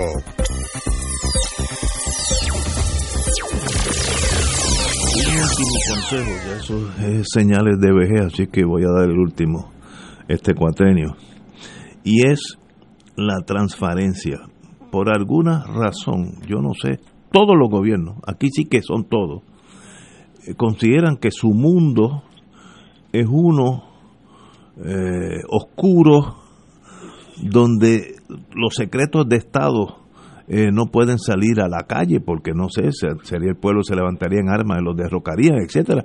Y entonces todo es un secreto hasta que la prensa lo saca. Me gustaría vivir una época donde si yo quiero saber el presupuesto, el presupuesto de DACO, cuánto dinero hay en Hacienda, en bonos, la deuda, yo voy a la computadora mía en casa, doy hacienda.com o lo que sea, y salen los números que tiene el secretario de Estado. ¿Cuál es el problema? Que yo vea eso día a día. Díganme cuál es el problema. Yo, yo, yo he sido abogado litigante una vez. Yo hace como 20 años estuve en DACO, caso insignificante, y le pedí copia de reglamento de una función de automóviles y me dijeron que no se le podía eh, no se le podía dar a las partes porque ser un una, una cosa de, de loco. Y entonces, ah, pues, entonces, ¿cómo yo voy a, a saber si mi cliente está haciendo bien o mal? Si, si el reglamento que existe y usted me está imputando a mi cliente unas cosas, yo no lo puedo examinar. Y bueno, formé un pero tanto que desestimaron el caso para no seguir con el juego. Esa tendencia a la secretividad, Pierluisi levantaría un aura de, de esperanza si dicen todos ustedes, todos los ciudadanos tienen acceso a las corporaciones públicas, lo bueno, lo malo, eh, si vendieron bonos, a qué precio, todo, todo, que no, se, que no sea nada secreto. Sería fascinante, serían años de renacimiento, renaissance.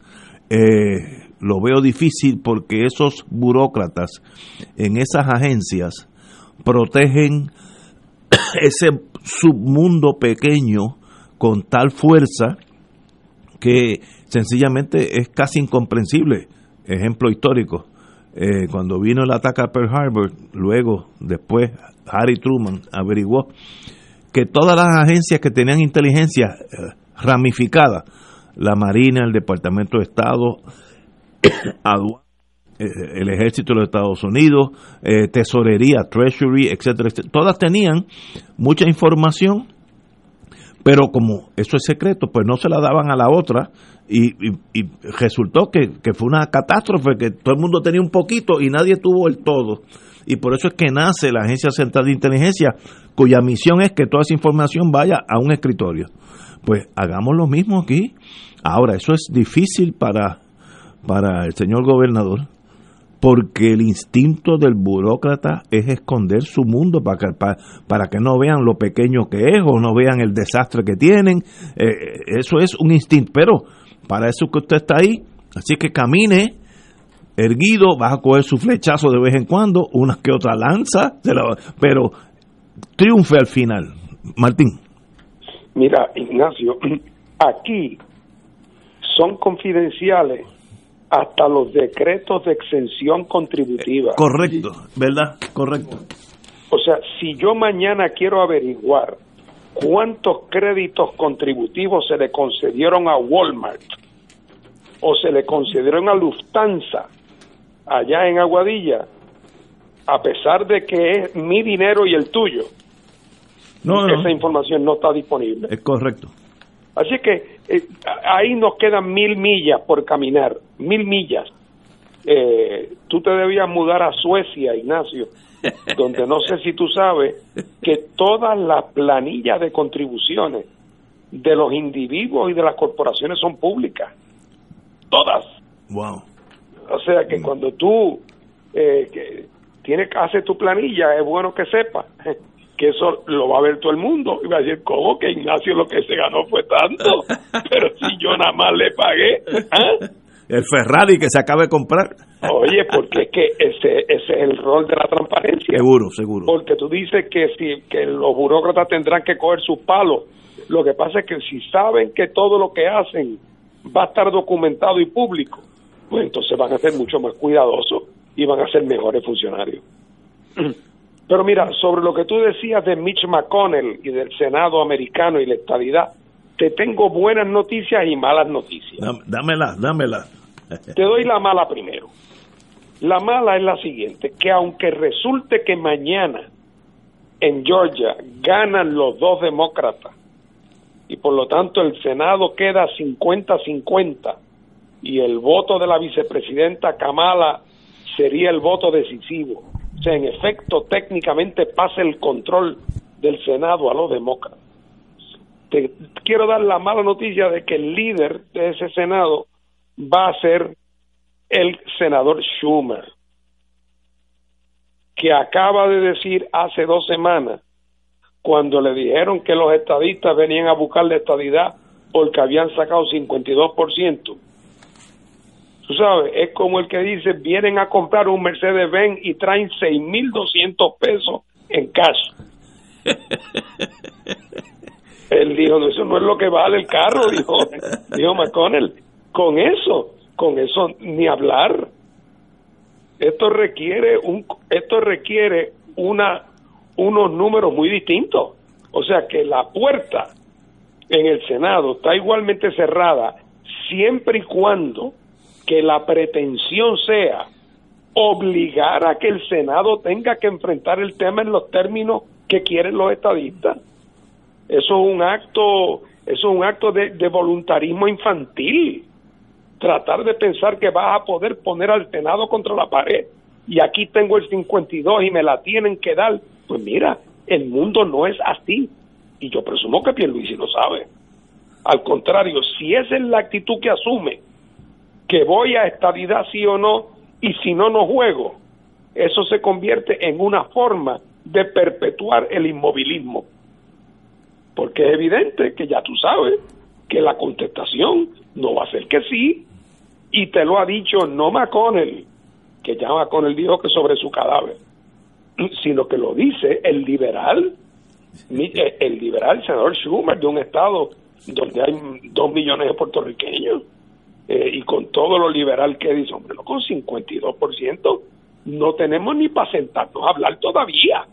Esa es la mala noticia para ti. Muy bien. La buena noticia eh, se refleja en lo que señaló Paco Catalá de que el Centro para la Nueva Economía acaba de anunciar que en sus trabajos en estos próximos meses va a incorporar un análisis sobre el tema del estatus. Y Paco señala con toda razón que eso tiene que ser así porque el estatus es inseparable, es el fundamento de las reglas de juego en que se desenvuelve la vida puertorriqueña. Pero además de eso, el que el Centro para la Nueva Economía, que hasta ahora había sido muy tímido con ese tema, anuncie que lo va a incluir en su agenda, es además una señal de que el Centro para la Nueva Economía ha llegado a la conclusión de que el tema va, de que esa bola va a estar en movimiento en el Congreso de los Estados Unidos. Y como va a estar en movimiento, ellos naturalmente, y me alegro mucho, no se pueden quedar fuera de ese debate. O sea que esa decisión de la, del, del, del Centro para la Nueva Economía es a su vez un reflejo de que las cosas han madurado hasta el punto donde tratar el tema del debate del estatus en Washington es casi inevitable. Por eso es que sería irresponsable que en Puerto Rico no buscáramos el acercamiento procesal adecuado para aprovechar el momento. Porque, repito, si insistimos en el tipo de inflexibilidad que plantea Pierluisi de que aquí con lo del estatus ya no hay nada que hacer, porque ya la estabilidad ganó 52 a 48 y ahora lo único que queda es que el Congreso decida. si ese es el camino, vamos al desperdicio de la oportunidad. El camino tiene que ser el que señala esta mañana María de Lourdes y Denis en su propuesta de una comisión en Cámara y Senado, una comisión especial que va dirigida a que entre todos nosotros, los que creemos en Puerto Rico, en que hay que ponerle fin a la condición territorial, nos pongamos de acuerdo en un mecanismo que maximice la posibilidad de que el Congreso, tanto Cámara como Senado, puedan realmente entrar en una interrelación provechosa con Puerto Rico sobre este tema que nos lleve a algún sitio. Eso es un gran reto para Pierluisi. Eh, compañero Catalá. Dos breves comentarios, uno sobre la transparencia y otro sobre el estatus. Eh, Fernando estaba señalando que aquí hasta los decretos de exención son confidenciales, lo cual, lo cual tiene toda la razón, pero me hizo recordar algo que me contó a mí hace alrededor de 25 o 30 años atrás, un estudiante del programa graduado de economía en la Universidad de Puerto Rico. Era un estudiante adulto, estaba haciendo la maestría en economía, yo le estaba dando clase y un buen día me cuenta lo siguiente, y eh, él trabajaba en fomento, cuando fomento era fomento, no el chinchojo que es ahora. Y en fomento había una expresión que decía, esta es la noche de los del, del, desfile de, de, los cajos negros. El desfile de los cajos negros. Y yo le digo, ¿a qué, ¿a qué se refieren ustedes cuando hablan del desfile de los cajos negros? No, no, es que vienen los abogados de las compañías a negociar los decretos de exención. Y me dice, pero eso era así, físicamente cierto, venían de noche como ladrones en la noche. Y yo dije, ¿y por qué tanta secretividad? Bueno, en, en parte porque muchos de los abogados que representaban a estas compañías eran ex gobernadores y ex miembros del Tribunal Supremo. Mm. Así que había ya la negociación estaba era un tanto asimétrica. Eso con relación a la transparencia. Y con relación a el estatus, eh, tus comentarios este, y los de Fernando me recuerdan a Calderón de la Barca, y lo voy a parafrasear. ¿Qué es la estadidad? La estadidad es un sueño y los sueños, sueños son. Sueños son. Sobre todo si la plantean con el sí y no que la están planteando, como ha estado señalando Fernando, porque eso es una invitación al inmovilismo. Como es una invitación al inmovilismo decir, me parece que disparatadamente, que hay que atender los asuntos económicos primero y dejar el estatus después, que hagamos una tregua. No, pues ninguna tregua porque los asuntos económicos y, y, políticos son desvinculables, no se pueden, son, perdón, no se pueden desvincular, no se pueden desvincular. Eh, y yo creo que por eso es que el Centro para la Nueva Economía está por fin este, cambiando un tanto su, su, su asimuto y está incorporando la discusión del estatus como un elemento central en la discusión de los asuntos económicos. Y eso me parece revelador y aleccionador. Vamos a una pausa y regreso. Tengo unas preguntitas para el compañero Fernando Martín. Vamos a una pausa. Fuego Cruzado está contigo en todo Puerto Rico. Fuego Cruzado, el programa de más credibilidad en la radio puertorriqueña, es ahora la tribuna abierta de análisis noticioso, con diversas perspectivas que exploran el trasfondo de lo que acontece a diario y cómo nos afecta. Escucha Ignacio Rivera y sus panelistas invitados de lunes a viernes en Fuego Cruzado en transmisión diferida a las 10 de la noche por Oro 92.5 FM. Buenos días familia. Es la casa a la que siempre puedes llegar sin invitación. A las 10 de la mañana, Judith Felicie es tu anfitriona para conversar sobre medicina, psiquiatría de niños y adolescentes, artes, derecho, valores y fe. Todos los días por Radio Paz 810 AM. Buenos días familia. Donde una conversación parece demasiado corta. Buenos días familia. De lunes a viernes por Radio Paz 810 AM. De todo un poco, con Manolo Almeida, el más ameno en tus mañanas por Radio Paz 810 AM, de martes a viernes a las 9 de la mañana. Notas positivas, salud, ambiente, negocios y entretenimiento. Manolo Almeida, doctora Bárbara Bustillo y la periodista Frances Ryan. De todo un poco, martes a viernes por Radio Paz. ¡Estamos vivos! En Oro 92.5 FM, Radio Paz 810 y el Canal 13 estamos trabajando a tono con la emergencia que en estos momentos está viviendo Puerto Rico. Estamos ofreciendo nuestros servicios al máximo con el personal disponible según nos permitan las circunstancias. Si tiene un mensaje para ofrecer a sus asociados, clientes o personal, solo tiene que llamar al 787-349-7949. 787-552-0825 y nuestros empleados le comunicarán al personal de ventas para atender su necesidad. A nuestros clientes estén en comunicación con su ejecutivo o ejecutiva de ventas que continúan ofreciendo sus servicios como de costumbre. Recuerden los teléfonos 787-349-7949 y 787-552-0825. Y ahora continúa Fuego Cruzado.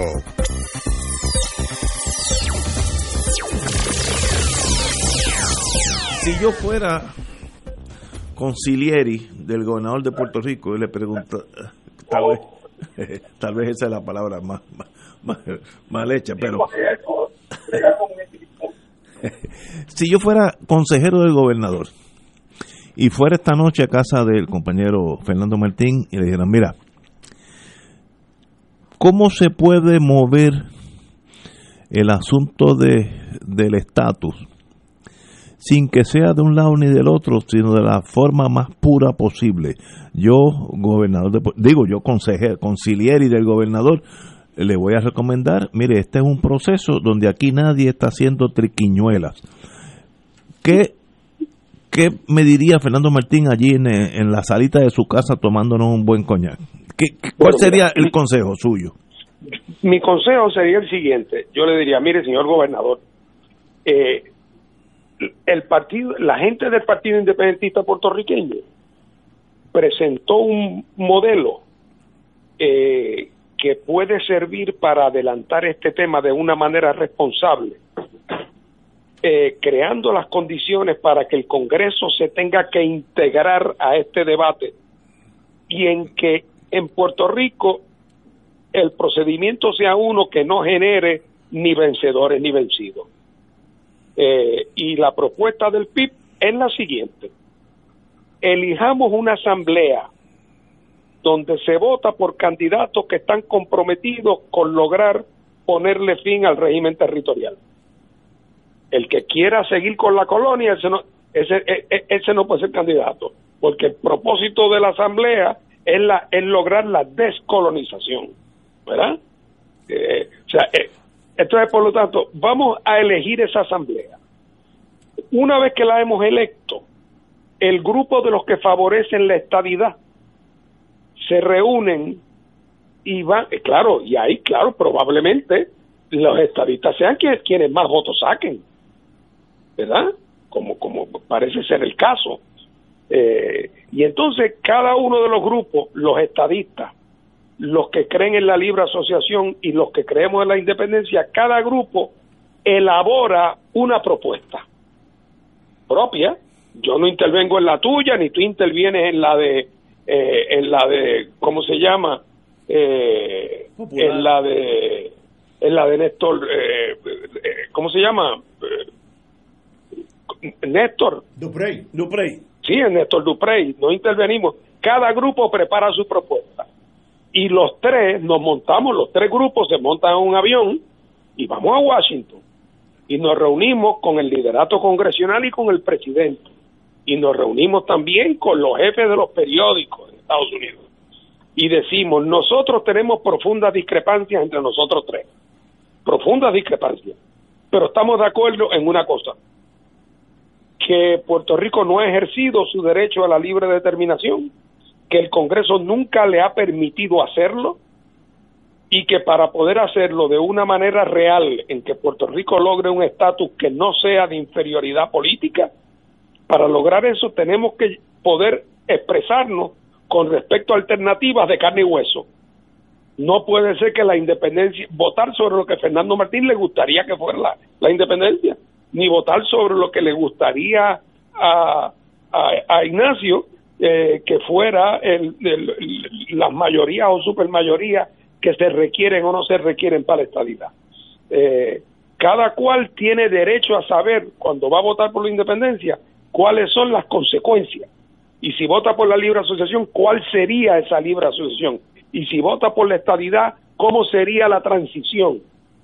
Bueno, entonces eso hay que negociarlo con el Congreso.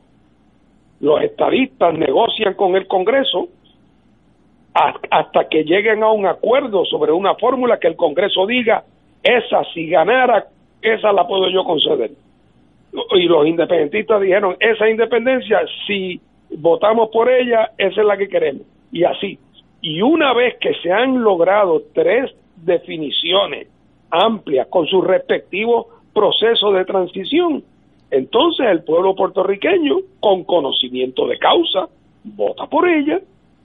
Y entonces si la estabilidad es más atractiva, que la independencia y que la libre asociación y tiene los contenidos que se negociaron, eh, pues, pues, pues, ganará el que tenga más apoyo. Yo tengo la confianza, yo, Fernando Martín, que ese día, cuando por fin veamos las barajas que hoy el Congreso tiene tapadas, la alternativa más atractiva va a ser la independencia. Eso es lo que pienso yo. Me puedo equivocar. Eh, pero es la única manera en que vamos a lograrlo, los tres juntos insistiendo que el Congreso tiene que tiene que hacer, dejarnos ver las cartas que tiene escondidas, porque si no, no hay ejercicio real de libre determinación. Y en eso deben tener tanto interés los que creen en la estabilidad, como los que creemos en la independencia, como los que creen en la libre asociación. Y esa es la manera de hacerlo y tendría el apoyo de la comunidad internacional, de la prensa norteamericana. Podríamos otra vez ir juntos, Ignacio. Yo no, yo, yo, yo puedo ir en la delegación de los independentistas y tú en la de los estadistas y puede y Néstor va a ir en la de los creyentes en la libre asociación. O sea que no es que porque la independencia sacó menos votos el día que se votó para para elegir los delegados no es que por eso, por lo tanto, entonces ya la independencia no tiene nada que buscar. El rol de los delegados es preparar las alternativas y luego negociarlas con el Congreso. Y ese proceso podemos ir juntos, todos, hasta la hora cero, hasta la hora donde ya acordado el menú fijo, el pueblo puertorriqueño le toca escoger algo que sabe que si gana es lo que se va a dar y si y el que y el que cree que tiene mayoría o el que cree que puede lograrla no le puede tener miedo a eso eh, eh. digo eh, la lógica es tan aplastante que deja uno casi sin palabras nadie perdería ahora requiere un paso que no no está en el control de nosotros que Estados Unidos dijera esta es la realidad mía. Eh, la, la estadidad existe, no existe. El partido. Ah, claro. él sabe, eh, Pero mira, si, la, si, si en Estados Unidos el consenso fuera que no hay condiciones para que Puerto Rico sea Estado, porque Puerto Rico es un país distinto, ¿verdad? Si esa fuera la, eh, la lo que el Congreso pensara, no lo va a decir así. Lo que, lo que diría entonces es la estabilidad de la siguiente forma, nosotros la concederíamos el día que en tres plebiscitos corridos, separados por un periodo de 10 años, eh, la estabilidad saque más del 80%. Eh, Muy bien. resolvió su tema. La mayor parte de los estadistas que yo conozco le dirían váyanse al infierno. ¿Verdad? La mayor parte de los que yo conozco. Eh, y entonces a los de la libre asociación le hará su planteamiento y, y yo estoy seguro que en ese menú el planteamiento de independencia va a ser el más atractivo. ¿Por qué? Porque a la larga eso es lo que le conviene a los americanos también. Este Ahora, la más hace sencilla. 40 años no. Hace 40 años si te cogían en la calle Pelú, ibas para la cárcel. En la, eh, eh, en la carpeta mía hay unas observaciones de altos gerentes de la policía que dicen que iba- ah, yo iba con una persona que tenía tipo de independentista. ¿Sabes lo que es eso? tipo, tenía tipo de independentista. Extraordinario. Era un profile, era un profile. Bueno, a lo que ahora esa es la manera racional y sensata. Y en esa asamblea no hay en esa asamblea de delegados no hay que temerle a nada. ¿Por qué? Porque no podemos combinarnos unos con otros, dos contra uno. ¿Qué importa? Imagínate, por ejemplo, que, lo- que los delegados que sacaron la estabilidad fueran nada más que el 48%, en vez del 52% que sacaron. Pues no importa, porque ellos lo que van es a negociar la alternativa de estabilidad. La votación final la hará el pueblo el día que tenga sobre qué votar y que sea algo que haya sido negociado. Ah, que quizás ahí haya para algunos malas noticias, sí, pero queremos seguir viviendo de la ilusión y de la mentira y del engaño.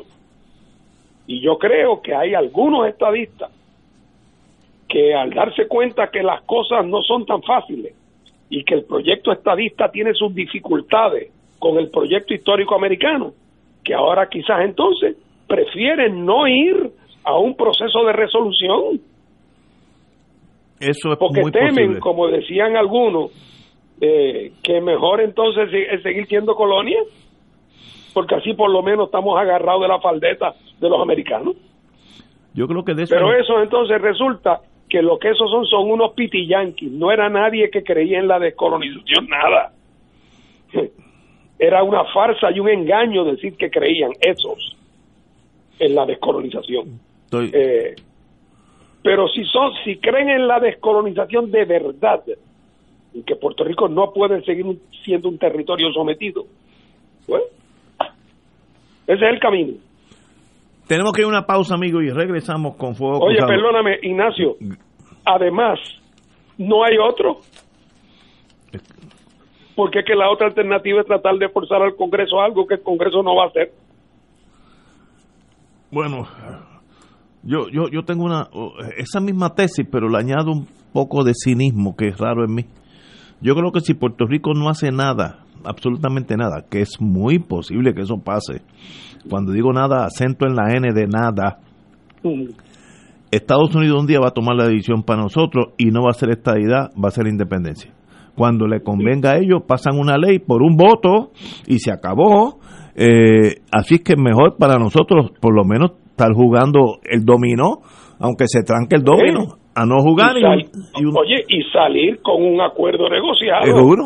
Si no, ellos lo van a hacer por nosotros. Porque es lo que yo haría si fuera norteamericano. Pero, no, pero, pero oye, pero si ellos nos pidieron permiso a nosotros en el 98 para entrar, ¿o me equivoco?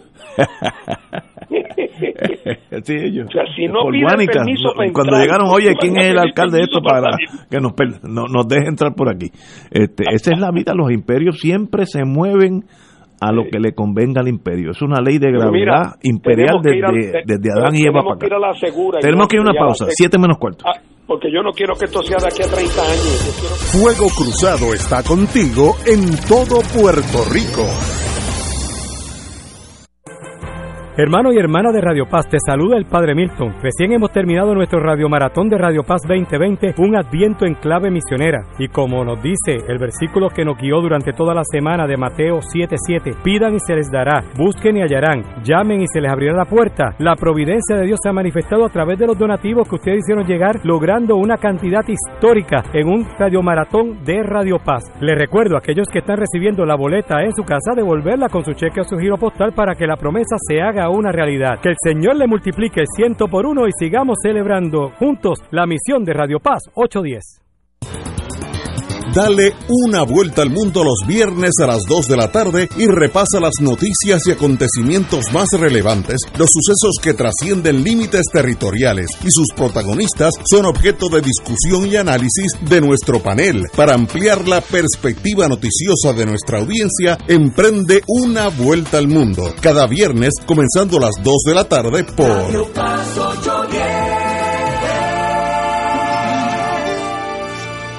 Radio Paz te ofrece el mejor motivo para levantarte temprano y disfrutar el comienzo de un nuevo día de lunes a viernes con Enrique Liboy y Radio Paz en la mañana. La dosis perfecta de noticias, deportes y éxitos musicales de todos los tiempos, humor y curiosidades, calendario de actividades y tus peticiones musicales por el 787-300-4982. Conéctate con el 810 AM de lunes a viernes con Enrique Liboy y Radio Paz en la mañana. AESA, la pequeña gigante, te invita a sintonizar su espacio radial AESA Informa todos los jueves a las 4 y 30 pm. Se estará ofreciendo información relevante a los pensionados y jubilados de Puerto Rico. Te esperamos AESA Imparable, auspiciado por MMM Alianza. Y ahora continúa Fuego Cruzado. Amigas, amigas, una nota de interés histórico más bien que otra cosa. El congresista José Serrano, del Bronx de Nueva York, se despide de todos nosotros. Eh, mandó un mensaje por eh, electrónico. Voy a traducirlo. Hoy es el, mi último día como miembro del Congreso. Por 46 años he tenido el privilegio, el honor de representar la, la, población del Bronx en la Asamblea de, de, Nueva York y por los últimos 30 años he estado en el Congreso en esa misma representación. Increíble. Yo, la última oración lo voy a decir en inglés. I will be forever grateful for your support and the opportunity to represent you. Thank you. Estaré eternamente agradecido por vuestro apoyo y por la oportunidad que me dieron de representarlos a ustedes. Eh, yo no conozco, nunca he conocido el senador, el representante Serrano, eh, tal vez eh, compañero Fernando Martín, sí. ¿Podrías decir algo? Sí, mira, yo, yo conozco muy bien a José y lo conocí precisamente cuando José empezaba eh, y siempre fue un abanderado de la idea de que él podía vivir con la estabilidad, porque después de todo él vivía allí, había llegado allí de niño, o podía vivir con la independencia. Eh, pero que le parecía que no había ninguna justificación en el siglo XX y mucho menos ahora en el siglo XXI para tener una comunidad de personas, un país eh, que viviera sometido a las decisiones buenas o malas que tomaran eh, eh, los cuerpos políticos de otro país. y en eso siempre fue un colaborador de todas las cosas útiles para Puerto Rico, fue un colaborador. Y yo creo que eh, tuvimos la suerte, cuando digo tuvimos, quiero decir todos los puertorriqueños, de tener a, un, a una persona en el Congreso que nunca olvidó quién era, eh, y que, y que hizo lo que estuvo a su alcance para ayudar a Puerto Rico siempre.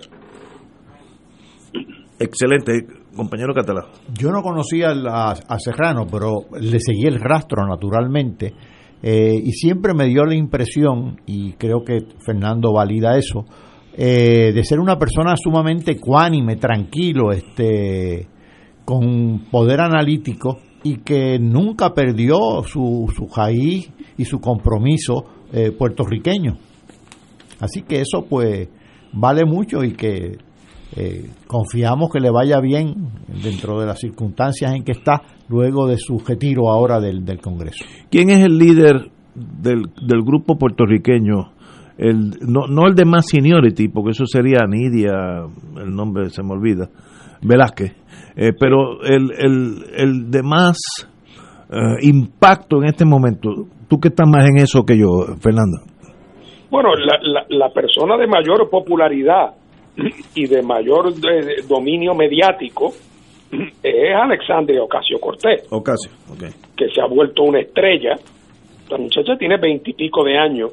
Incluso se habla de ella seriamente como una posible speaker en vez de Pelosi. Wow.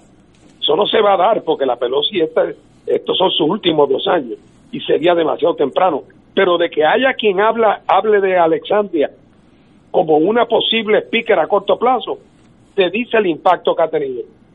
Yo la, no la he conocido personalmente, pero aunque sí hemos estado en contacto con ella institucionalmente, pero sí te puedo decir que de lo que conozco de ella, es una espada muy comprometida, muy inteligente eh, y entiende el tema de Puerto Rico y es coauspiciadora junto con Nidia del proyecto que ellos tienen para ver cómo logramos una asamblea descolonizadora colaboradora entre Puerto Rico, entre los puertorriqueños y los, y, el congres, y los congresistas.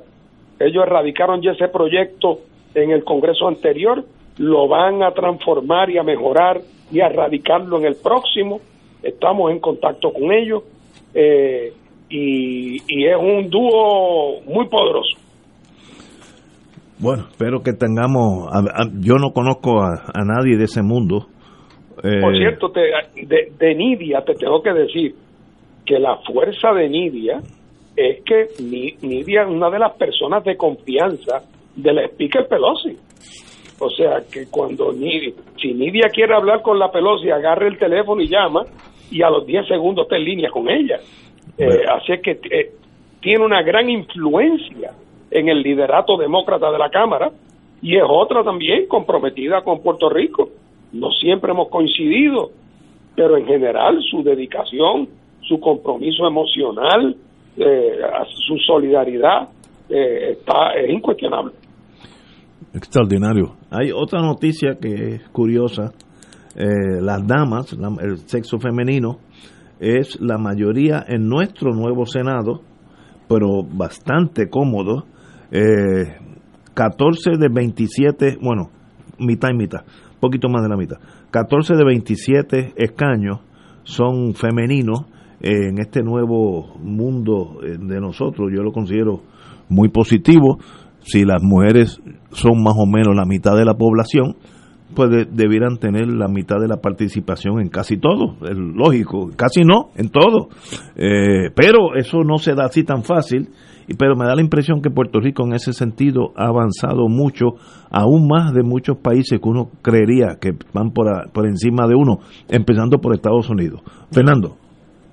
Sí, bueno, yo creo igual que tú, creo que estamos dando pasos de avance importantísimos eh, y, que, y que entre esas mujeres hay personas de enorme calidad eh, y que van a hacer una diferencia.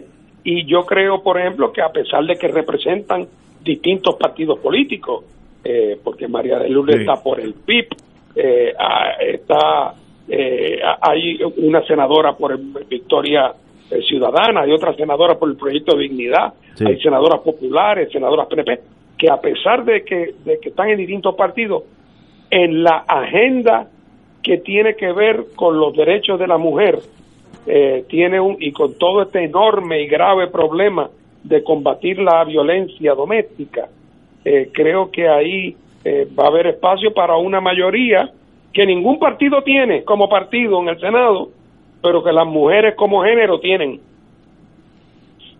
yo considero que es una nueva época, viene tardíamente, pero mejor es tarde que nunca.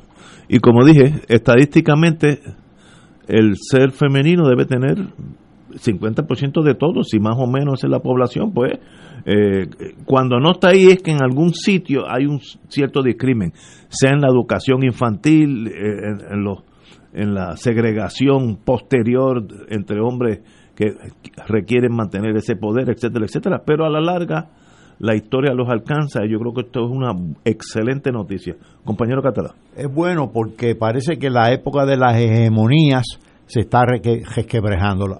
La Asamblea Legislativa es para representar al pueblo de Puerto Rico. Y mientras más representativa sea, no únicamente en términos eh, eh, de género, sino también en términos de corrientes políticas, corrientes sindicales, todo, todo. Eh, mientras más representativa sea, más acertada creo yo que va a ser la legislación. Más obligada va a ser la negociación, naturalmente, pero creo que hay tantos denominadores comunes para eh, representar el interés de Puerto Rico que yo creo que esas negociaciones si se dan, si se dan, van a rendir fruto. No tengo la más mínima duda de eso. Y creo que, por lo menos en estos primeros días, se está viendo cierta buena voluntad, no únicamente de parte del Ejecutivo, sino de parte de distintos representantes eh, y senadores de las distintas eh, formaciones políticas. Y yo creo que eso eh, casi, casi es inédito después porque hemos tenido un cuatrienio que realmente era, parecía una cueva de salvaje. Que me perdonen la expresión. ¿Cómo que parecía? Y hemos tenido estos últimos dos gobernadores, por no hablar de anteriores, pero estos últimos dos gobernadores fueron la, el gobernador eh, José Yo y la gobernadora Vázquez. Realmente fue algo eh, espantoso. Espantoso. Sí, que hay que decirlo así.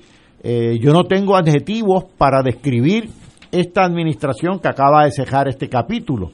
Quizás los, los intérpretes de la música urbana tengan los adjetivos adecuados, pero desafortunadamente no podrían ser, este, son impronunciables. Eh, no, los podemos citar por estos, por estos canales, pero ya veremos, ya veremos. Bueno, yo quiero felicitar al ex gobernador Aníbal Acedo Vilá, que dijo, lo vi, lo vi y luego lo estoy viendo en la prensa, que hay que darle un nuevo, una nueva oportunidad al gobierno entrante, que va a ser uno compartido. Yo, yo creo que esa es la actitud para comenzar este cuatrenio. Eh, no solamente Pierluisi tiene que ser conciliador, sino que los partidos que están en la Cámara y Senado también tienen que estar en disposición de sentarse a dialogar, porque si se rajan, si se van por tribu, Tutsis y Utus, pues entonces solamente falta sacar el machete y ahí perdemos todo porque estaremos cuatro años sin hacer nada. Así que esa es la actitud positiva de que bueno que empezamos todos juntos y veremos en el camino, a veces tendremos que tomar senderos diferentes, pero si no se empieza con esa actitud, es fácil caer en el tribalismo del cual hemos salido, esperemos, milagrosamente este cuatrenio. Fernando. Nada, yo también espero que las cosas caminen eh, por el camino eh, más constructivo y que creo que después de todo Pierluisi, quién sabe si acabe dándose cuenta que mejor le va bregar con un Senado eh, ecuménico y fragmentado que lo que le hubiera sido bregar con un Senado controlado por Rivera Chat. Sí, yo creo que la época de ese falangismo político. Eh, yo creo que eso ya el pueblo lo desestimó. Yo creo que lo que están buscando es comprensión entre todos nuestros hermanos y hermanas. Yo creo que ese es el pedido de Puerto Rico en este momento. Espero no estar equivocado. Señores, tenemos que irnos. Así es que al compañero Catalá y al compañero Martín, un privilegio estar aquí en el nuevo año. Señores, hasta mañana, amigos.